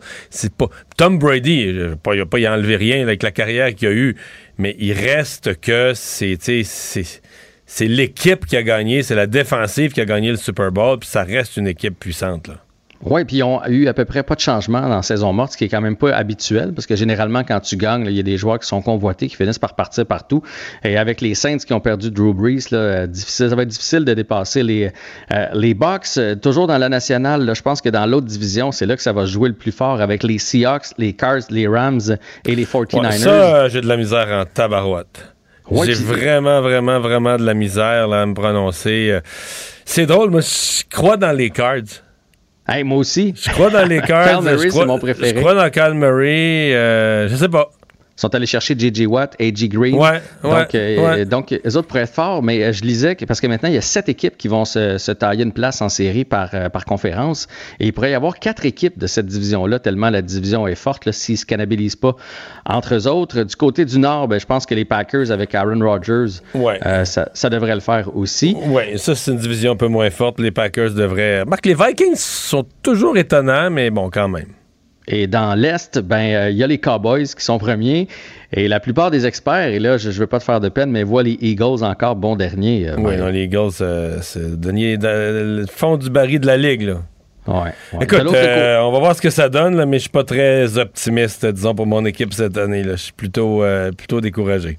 Et de l'autre côté, ben, euh, les Chiefs, euh, je pense que c'est l'année de la revanche. Peut-être l'année passée. Moi, je trouvais l'année passée, il y a plusieurs matchs qu'on gagnait à la toute fin. On se fiait à notre talent. On était peut-être moins euh, le couteau entre les dents. Euh, mais là, avec, euh, avec la défaite au Super Bowl, je pense que c'est l'année des Chiefs, encore une fois, du côté de l'américaine. Moi, je les vois au Super Bowl, sincèrement. Est-ce que tu les vois gagner le Super Bowl Je ou sais pas, on est un rendu, on est hein, rendu loin, on est rendu loin, on est rendu loin. là. Ouais, fait que ça, c'est les Chiefs. Euh, les Titans, de l'autre côté, dans, dans le sud, devraient être encore l'équipe à surveiller. Ouais, ben on va surveiller quand même les Colts qui ont une bonne équipe. Et là, c'est l'ancien corps arrière des Eagles, Carson Wentz, là, qui arrive Uh-huh. là. Qu'est-ce qu'il va faire? Euh, Ça va être, ça va être à voir, ça. Puis même les. Est-ce que les Jaguars, qu'on voit encore en peloton de queue, mais là, ils ont le. Le premier choix au premier total. choix au repêchage, un nouveau Trevor corps, Lawrence. euh, Trevor Lawrence. Ça va être à surveiller aussi. Les Ravens vont être bons, puis les Bills. Les Bills vont être à surveiller aussi. Euh, je sais que tu n'es pas un fan de Josh Allen. Non, mais, au contraire. Au contraire, non, moi, je j'exclurais pas du tout, du tout, du tout de voir les Bills au Super Bowl. Mais tu trouves qu'il prend trop de chance. Alors, on va voir s'il a appris de ses, de ses erreurs euh, Ouais, par, euh, mais par les années dire, passées. Je comprends que c'est peut-être une analyse que j'ai faite dans un match de fin de, de Super Bowl, pas de Super, mais de, de série éliminatoire. Mais ça reste quelqu'un qui peut traîner son équipe loin et qui peut amener d'abord son équipe en, en série. Alors, en ce qui concerne le match de ce soir, donc, entre les Cowboys et les Bucks, est-ce que les, les Bucks euh, gagnent ce premier match-là ou l'arrivée Ils de devraient le perdre. Hey, c'est drôle, moi aussi, je pense Non, que mais les parce Cowboys que vont ça, aller je, chercher dis ce ça, je dis match-là. ça, je dis ça parce que c'est comme le plus vieux classique des amateurs de football que l'équipe qui a gagné le Super Bowl l'année d'avant, puis là on fait des jokes qui ont été sur le party, puis qui ont pris de la boisson toute l'année, puis qui ont trop fêté, puis qui arrivent trop confiants, puis qui se pensent bons, puis qui font des petites célébrations, puis des petites stepettes avant le match, mais quand ils arrivent sur le terrain, ils finissent par perdre le match, mais je suis pas sûr que ça va arriver, mais Ben, c'est quand même ma prédiction. Ben, ça se peut. Puis, euh, tu sais, quand tu as plein de vétérans comme ça, des fois, on s'économise en début d'année pour clencher quand c'est le temps. Ah, Fait que ça va être un bon match ce soir. On va surveiller ça à demain. Salut. Mario Dumont et Vincent Dessureau. Joignez-vous à la discussion. Appelez ou textez le 187 Cube Radio 1877 827 2346. Cube Radio. Cube Radio. En direct à LCN. 7h27, on retrouve Mario Dumont dans les studios de Cube Radio à Montréal. Mario, euh, les partis d'opposition qui accusent François Legault de laisser tomber les familles en appuyant les conservateurs. D'abord, est-ce une bonne idée euh, que le premier ministre appuie une formation politique au fédéral? Ça, se fait pas souvent, mais il y a déjà un premier ministre nationaliste qui l'a fait. On avait appelé ça le beau risque, René Lévesque, 1984. La différence, c'est que M. Lévesque appuyait un Brian Mulroney qui était un Québécois et qui avait, on va dire, de l'élan déjà au Québec, là, qui avait comme un élan au Québec. Dans le cas de M. O'Toole, sur papier, son contrat au Québécois, c'est très bon. C'est probablement une des propositions les plus nationalistes qu'un parti fédéral, des plus respectueuses des compétences du Québec, etc., qui a été faite par un parti fédéral depuis longtemps. Parce que M. O'Toole lui-même l'a bien vendu depuis le début de la campagne, puis dans les débats, ça, c'est une autre affaire. là. Là. Il nous dit j'ai un contrat, j'ai un contrat, mais sa capacité à l'expliquer aux Québécois, à en donner les détails, euh, c'est moyen. Euh, toujours est-il que M. Legault a décidé, comme fait un tri, donc a été très dur avec les autres partis en disant les partis centralisateurs, c'est la deuxième fois qu'il le dit. Euh, c'est clair que ça le fatigue, les, que- euh, par exemple, pour donner de l'argent en santé, que M. Trudeau mette des conditions, ça fatigue François Legault, ça l'énerve. Euh, il considère que c'est centralisateur, ça l'est aussi, et il tient, il aurait pu laisser passer, mais il tient à le dire. On comprend, Pierre, que euh, c'est une arme à deux tranchants parce que si les libéraux sont réélus, des gens comme Mélanie Joly, Pablo Rodriguez, qui ont obtenu pour M. Legault, qui se sont battus pour obtenir pour M. Legault des accords favorables, par exemple l'accord justement sur les garderies, mais eux autres, là, euh, ils vont se faire dire par les autres libéraux, tu vois, ça donne rien de donner des ententes pour le Québec, puis leur donner de l'argent, puis tout ça. Ils nous envoient promener l'élection d'après. Donc ça, c'est l'arme à deux tranchants. Mais le calcul, je pense, de M. Legault, c'est que politiquement, si jamais Ron O'Toole est élu, il va y en devoir toute une. Si jamais euh, Justin Trudeau est élu, ben, il risque de chicaner avec dans la prochaine année, mais dans une année où lui-même, M. Legault, est en élection, se chicaner avec le premier ministre du Canada comme étant le défenseur des intérêts du Québec, ça peut toujours être payant. Donc, il a décidé de s'en mêler, mais on se comprend que c'est un pari risqué. Par contre, pour les conservateurs, c'est un... Les conservateurs du Québec, je pense que c'est un cadeau inespéré. J'imagine les candidats conservateurs un matin là, qui ils ouvrent leur radio, ils entendent ça, ils ne devaient pas, ils devaient pas le croire. C'est un cadeau qui tombe du ciel. Mais en même temps aussi, ce soir, c'est le débat pour les anglos, euh, les anglophones. Il faut le rappeler, quand même, c'est le seul en anglais. Et pour le reste du pays, ça risque d'être déterminant. Puis il faut quand même rappeler, là, au Canada, il y a eu deux débats en français. On a eu plus qu'en anglais, mais on- le nombre d'électeurs n'est pas là. Le, non, le 75% plus des électeurs au Canada sont des anglophones. Donc, pour, euh, pour jouer le nombre de circonscriptions qui se jouent, le gros débat, c'est ce soir. Et euh, les chefs vont tous être dans leur langue. M. Trudeau est plus à l'aise, politiquement, est plus à l'aise en anglais qu'en français. M. O'Toole puis M. Singh, euh, on n'en parle même pas. Donc, pour ces trois-là, c'est le vrai débat. Et dans le cas d'Erin O'Toole, à mon avis, là, il joue, lui, c'est lui qui joue gros, euh, parce qu'il a perdu le momentum de la campagne. Il l'avait au début, il avait pris l'avance, ça montait ses affaires. Il est encore en bonne posture, son nez à nez, mais il est en bonne posture, mais son affaire a plafonné, il y a de l'eau dans le gaz. Alors, si lui veut redonner un élan à sa campagne, sa chance, c'est ce soir. Euh, M. Trudeau, ben lui, il a repris l'élan, il a repris le dessus, il va vouloir consolider ça. Mais ça risque de brasser un peu plus. là. Tout le monde étant dans, étant dans une langue où ils sont plus à l'aise, euh, ça risque de brasser un peu plus. Il risque d'avoir des, des flamèches, peut-être même un meilleur débat. Parce que hier soir, là, hier soir, c'est, c'est, c'est- c'est- fallait être passionné, là. Fallait être passionné de politique pour écouter jusqu'à la fin. Pour se rendre jusqu'à la fin, oui. Euh, on- un- mot sur la politique québécoise, parce que là, on a vu ce sondage qui place le Parti québécois quand même très loin dans les intentions de vote. Si bien ça fait dire à Gabriel Nadeau-Dubois, et je vous le laisse entendre, qu'il est devenu, euh, Québec solidaire, la- l'opposition officielle. Moi, je pense que sur le plan des idées, sur le plan du projet de société, on est déjà la véritable opposition à François Legault. Ouais. Euh, ben, écoutez, on, on se trompe pas. Là. Gabriel Nadeau-Dubois est un politicien habile et euh, il va jouer du coude là, avec, euh, notamment avec Madame Anglade, là, parce que déjà chez les francophones, depuis quelques sondages, euh, Qu- Québec solidaire est devant les libéraux. Donc, le Parti libéral est l'opposition officielle de facto là, à, à l'Assemblée nationale, mais euh, ils ont, à mon avis, là, euh, il va y avoir une bataille. C'est-à-dire que présentement, la CAQ domine tout, mais ça restera pas comme ça. Là. Ça, ça marche pas de même la politique. Il y a, quelqu'un, il y a un des partis d'opposition qui va prendre la pôle, qui va devenir l'alternative, qui va, qui va boxer là, avec François Legault sur les idées et tout ça. Et c'est comme si, pour l'instant, on sait pas encore c'est qui, on sait pas encore c'est lequel des partis d'opposition qui va avoir le plus de mordant.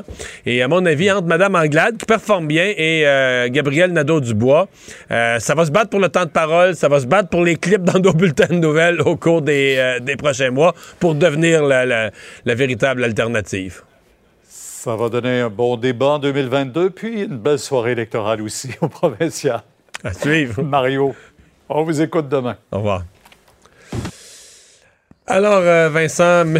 Biden qui a donné des précisions, il avait annoncé que la quatrième vague l'obligerait à aller plus loin sur son plan COVID et là a donné des détails. Oui, et un plan qui touche 100 millions d'Américains qui euh, seront en quelque sorte forcés à se faire vacciner, selon euh, la- l'annonce qui a été faite par le président tantôt. En fait, c'est que tous les employés fédéraux devront être vaccinés, les employés de la santé et euh, tous les employés de- d'employeurs importants, donc des employeurs de plus de 100 personnes, devront Ouais, être des- vaccinés. Des entreprises de 100 employés et plus. Il y en a quelques-unes Ben, aux États-Unis. C'est ça. Ça fait un total, écoute, c'est 100 millions d'Américains qui sont euh, bon, touchés par cette mesure.